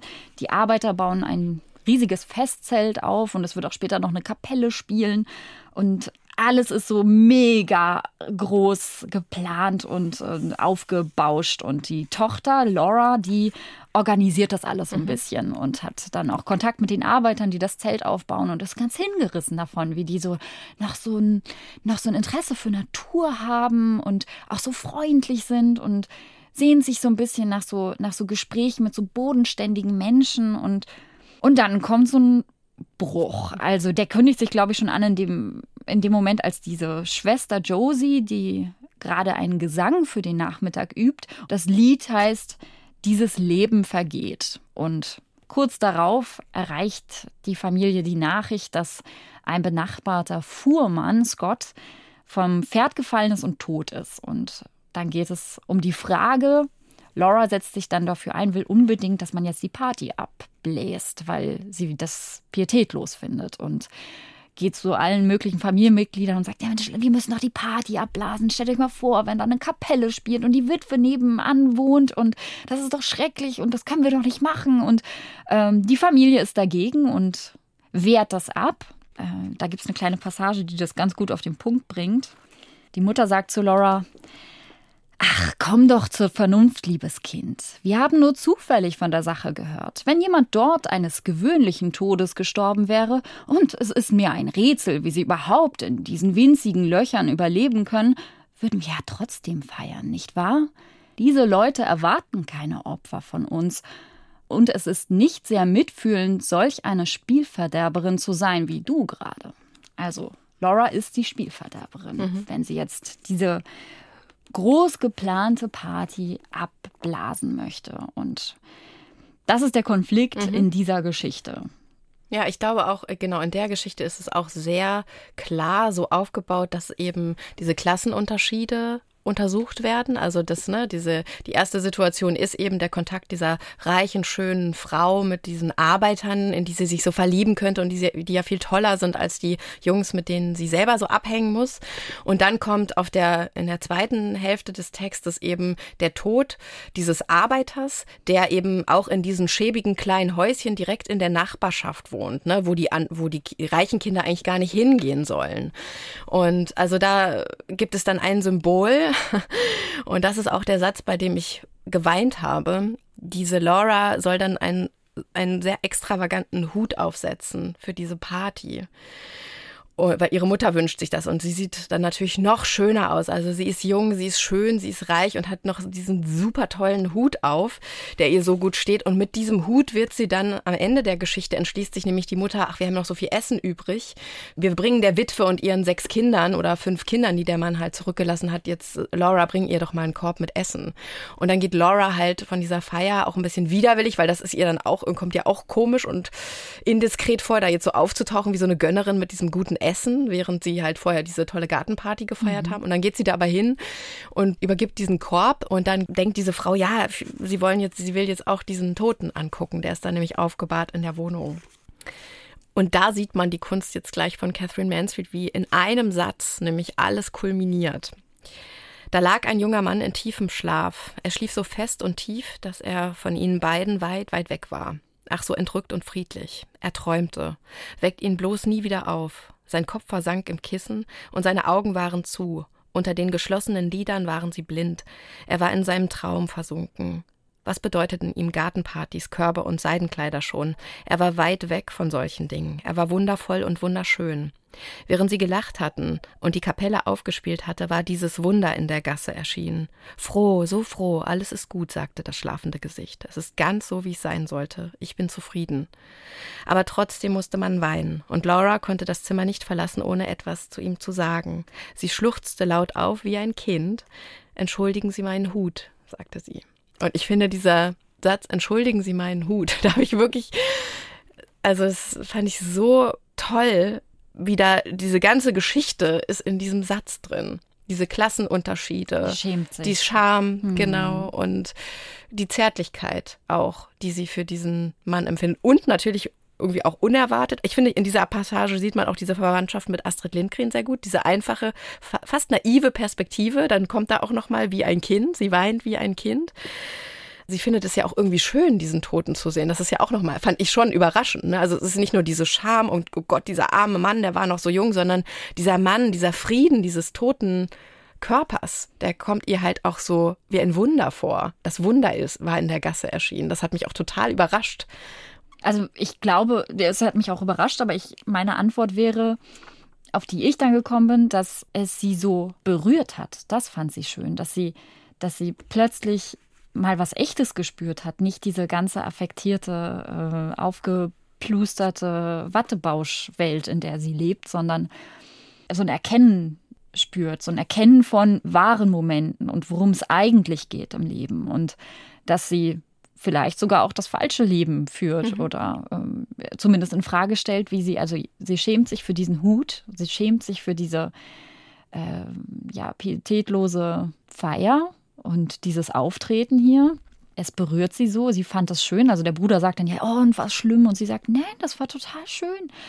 Weil es sie wirklich, wirklich tief aufgerüttelt hat. Zu spüren, dass man lebendig ist und zu spüren, dass man spürt, ist vielleicht das, was sie da so positiv weggehen lässt. Mhm. Ja, und Laura ist eben auch die Figur, die am Anfang mit diesem Butterbrot, das fand ich auch so gut. Sie rennt dann so raus am Anfang, wo sie diese Party planen. Und sie hat auch sowas Zupackendes und, Mhm. und Lustiges und Lebensfrohes. Und ich glaube auch diese Sehnsucht oder dieses kleine Verliebtheitsgefühl für diese Arbeiter, das ist auch sowas ganz Ehrliches in ihr drin. Sowas, wir haben ganz viel über Gleichberechtigung gesprochen, Mhm. ne, was die Menschen miteinander verbindet. Das ist gar nichts von oben herab und auch nicht sie hat einfach eine direkte Verbindung sowohl zu diesen Arbeitern als auch zu diesem toten Mann. Und von Mensch zu Mensch. Darauf sind diese Geschichten gebaut. In diesem menschlichen, zutiefst menschlichen Kontakt, den man zueinander haben kann oder eben der sich, der sich dann irgendwie verstellt in dieser Geschichte, die du ausgewählt mhm, hast, die mhm. Psychologie. Ne? Sie sagt ja nun am Ende, ist das Leben nicht, also ihr Mhm. spricht sie mit ihrem Bruder, ist das Leben nicht, Punkt, Punkt, Punkt, und kann es irgendwie nicht erklären. Und dann steht da er Begriff und antwortet und ob. Mhm. Was denkst du, wie sie diesen Satz vervollständigt? Also was, was, was ist das Leben für sie, wenn sie da rausgeht? Ich würde sagen, das ist der Satz, den man nicht vervollständigen kann. Das ist der Satz, um den wir alle rumschreiben oder alle Literatur sich rumbaut. Ich, wie schön und schlimm alles ist gleichzeitig. Hm. Irgendwie sowas. Ne? Aber ich, genau, ich würde den, ich finde das wieder auch sehr sehr gut, dass da so Du und möchtest, dass und offen bleibt. Ich, ich würde Mhm. das, ja. Mhm. Hast du dir was überlegt? Ja, ich habe mir aufgeschrieben, was ich, was ich mir vorstellen könnte, was sie, was sie denkt, ist das Leben nicht kostbar oder zerbrechlich oder ungerecht. Je nachdem würde sich halt danach ein anderes Leben für sie anschließen. Wenn sie zum Mhm. Beispiel sagt, ungerecht, wird sie sich vielleicht in Zukunft anders verhalten und doch nicht mehr so verlocken lassen von, vom Wegschieben des, des Tragischen. Also der, der schöne Hut lässt sie ja auch sagen, ich werde wieder daran denken, wenn die Party vorbei ist. Sie findet sich im, im, im Spiegel so schön und ist dann so fasziniert von Mhm. dieser Aura. Und vielleicht wird sie dann, wenn sie eben denkt, das Leben ungerecht oder kostbar, dass sie in Zukunft ihre, ihre Entscheidung anders treffen wird. Das wäre zumindest etwas, was ich mir wünschen würde, aber das ist natürlich auch herrlich, das offen zu lassen. Also in diesem Text sehe ich auch die große Erzählerin. Also. Ja, life is just a party, so come as you are. Ja, genau, also Party ist hier, ne, der nicht nur unnötige Luxus und die Sicherung der eigenen Stellung oder auch das zur Schaustellen des eigenen Reichtums und Protzes und äh, es ist auch so ein, so ein absoluter Kontrast, so ein Klassenunterschied zu, zu diesem armen Viertel und zu diesen wirklich existenziellen Ängsten, die da ein paar Meter weiter ganz andere Menschen haben und dieses Schwarz und Weiß. Ja, und die Party an sich wird ja auch nicht wirklich erzählt. Ne? Ja, Also die das wird ja ausgespart. Das ist ja. Ja. jetzt, das wird nur das, das vor dem Fest und nach dem Fest eigentlich Mhm. Äh, ausgeführt. Das fand ich auch gut. Also auf dieser Party, weil wir vorhin ja überlegt haben, wo wir gerne ge- äh, eingeladen wären. Ich würde hier auch gerne mal so, so durchschlendern. Ich würde mich sicherlich auch ein bisschen unwohl fühlen, weil das ja alles so wahnsinnig perfekt ist. Ich würde aber gerne so einen Windbeutel essen. Ja, Da wurden wo sie sich die Sahne von den Fingern schlecken. Da werden so ja. Windbeutel geliefert Ja. von dem besten Bäcker überhaupt. Ich glaube, es wird gar nicht so doll beschrieben, so, so. Aber meine Vorstellung Mhm. dazu war so, dass ich dachte, oh ja. Und da sehe ich auch dieses Kindliche, was du meinst. Mhm. Dass sie dieses, ne, die kriegen dann von der Köchin, die sagt dann, ja, nehmt doch, doch einfach ein, merkt keiner und ich verrate euch auch nicht. Das, das wäre ein Grund, weshalb ich da mal hinspazieren wollen würde auf diese. Das kann ich verstehen. Ja, sie sind eigentlich satt und essen dann aber trotzdem sind Windbeutel und schlecken sich so irgendwie die Sahne von den. Ich weiß es auch nicht. Ich finde ich finde es gerade nicht. Aber ja, also ich würde gerne Laura kennenlernen. Ich bin ihre Freundin im Herzen. Und Catherine Mansfield, ja, sie ist sehr früh gestorben. Mit 34 Ja. schon. Ne? Also Ja. das. Ähm, Und was all diese Texte von Catherine Mansfield eins ist halt, das Wesentliche bleibt unausgesprochen und Gefühle werden unterdrückt. Und äh, ja, ich finde aber trotzdem, dass da so ganz viel drin ist. Und dieser Moment des Erkennens, Überraschens, Erschreckens in allen Texten auf unterschiedliche Arten. Manchmal deutet es das Wetter an, manchmal deutet es eine Kinderzeichnung an, manchmal deutet es ein so ein wichtiger Satz wie Entschuldigen Sie meinen Hut oder so. Ja, aber dieses, ähm, dieses äh, Auslassen des Eigentlichen und nur die richtigen Ausschnitte auszuwählen, die man erzählt, das ist ja so ein, äh, so ein ganz klassisches Merkmal für diese Gattung der Erzählung, der Short Story. Ne? Also Raymond Carver hat das ja perfektioniert. Es kommt auch im Nachwort vor, aber auch Tschechow. Ne? Da ist das auch so, dass halt, es wird einfach sowieso die Erzählung, so eine schöne, rätselhafte Form, die sich eben nicht so der großen Ausdeutung im Text selber beugt, ne? sondern es wird einfach was hingeworfen. Damit arbeitet man dann als Leser und das mag ich. Das hat auch so was Spontanisch und Lebendiges. Ich mag diese Erzähl also diese, diese kurze Form, habe ich wieder gemerkt, was die für ein Potenzial eigentlich hat. Also diese, dieser Satz, Ne, entschuldigen Sie meinen Hut, der hat so viel in mir ausgelöst wie 100 andere Bücher nicht. Deine nächste Folge Land in Sicht mit Alexander Soloch, Lisa. Die gibt's am 26. März. Womit befasst ihr euch denn? Wir befassen uns mit Außerirdischen. Nein! Ja, wirklich, wirklich. Ähm, es ist wahr. Wir haben uns nämlich überlegt, dass es ja auch die Pflicht einer Literaturredaktion ist, nicht immer so eng zu lesen, sondern auch sich mal mit Science Fiction zu befassen. Deshalb heißt unser Thema die Außerirdischen kommen. Und, aber wir haben richtig tolle Texte. Wir haben natürlich auch die Intellektuelle unter den Science-Fiction-Autorinnen Ursula K. Le Guin mit Die linke Hand der Dunkelheit. Das wurde jetzt nochmal neu übersetzt. Die hat nämlich so einen ganz berühmten Essay geschrieben über das Erzählen, The Carrier Bag Theory of Fiction, wo es darum geht, dass das Erzählen eher so ein Sammeln ist, anstatt ein geradliniges Vorauspreschen und das hat auch sehr viel mit feministischen Ideen zum Schreiben zu tun. Dann lesen wir von Doron Rabinovici, ein israelisch-österreichischer Autor, das Buch Die Außerirdischen. Mein Sohn hat mir heute Morgen schon den ersten Satz vorgelesen. Sie kamen in der Nacht. das ist schon mal auf jeden Fall sehr vielversprechend. Und dann sprechen wir über James Tiptree Jr. alias Alice B. Sheldon. Die hat ganz viele Erzählungen geschrieben. Äh, Science-Fiction-Erzählungen. Und da lesen wir Dr. Ein, das ist der erste Band ihrer Werkausgabe. Und wir haben noch einen deutschen Autor, das ist Paul Gurk. Und das Buch heißt Tutsub 37 und äh, spielt in den 30er Jahren. Ich bin sehr gespannt. Es ist sehr viel zu lesen, sehr viel Text. Aber ich finde es total gut. Es kam natürlich jetzt auf wegen diesen Ballons über den USA. Und wir hatten beide gleichzeitig die Assoziation, ja, was ist denn eigentlich mit den Außerirdischen? Und ich weiß, dass Clemens Setz sich zum Beispiel auch ganz viel mit Außerirdischen beschäftigt. Ich bin total gespannt. Das ist Neuland für uns beide. Und ich finde es aber total super, das als Literatur zu lesen Mhm. und nicht als irgendein Genre. Also es ist ja sowieso Literatur. Aber das unter dem dem Siegel dieser redaktionellen, ernsthaften Arbeit zu betrachten. Die heutige Sendung Land in Sicht Bücher übers Party feiern, die können Sie auch in der ARD Audiothek hören und bei uns im Netz unter ndr.de-land in Sicht. In einer Woche am 5. März um 20 Uhr hören Sie im nächsten Sonntagsstudio eine Aufzeichnung eines Abends mit Mohamed Mbogazar über sein Buch Die geheimste Erinnerung der Menschen, für das er den Prix Goncourt bekommen hat. Aber hast du noch, hast du noch, hab ich, ich habe Musik noch, ne? ich wollte gerade sagen, jetzt war doch noch was, wir durften uns doch noch ein Lied wünschen.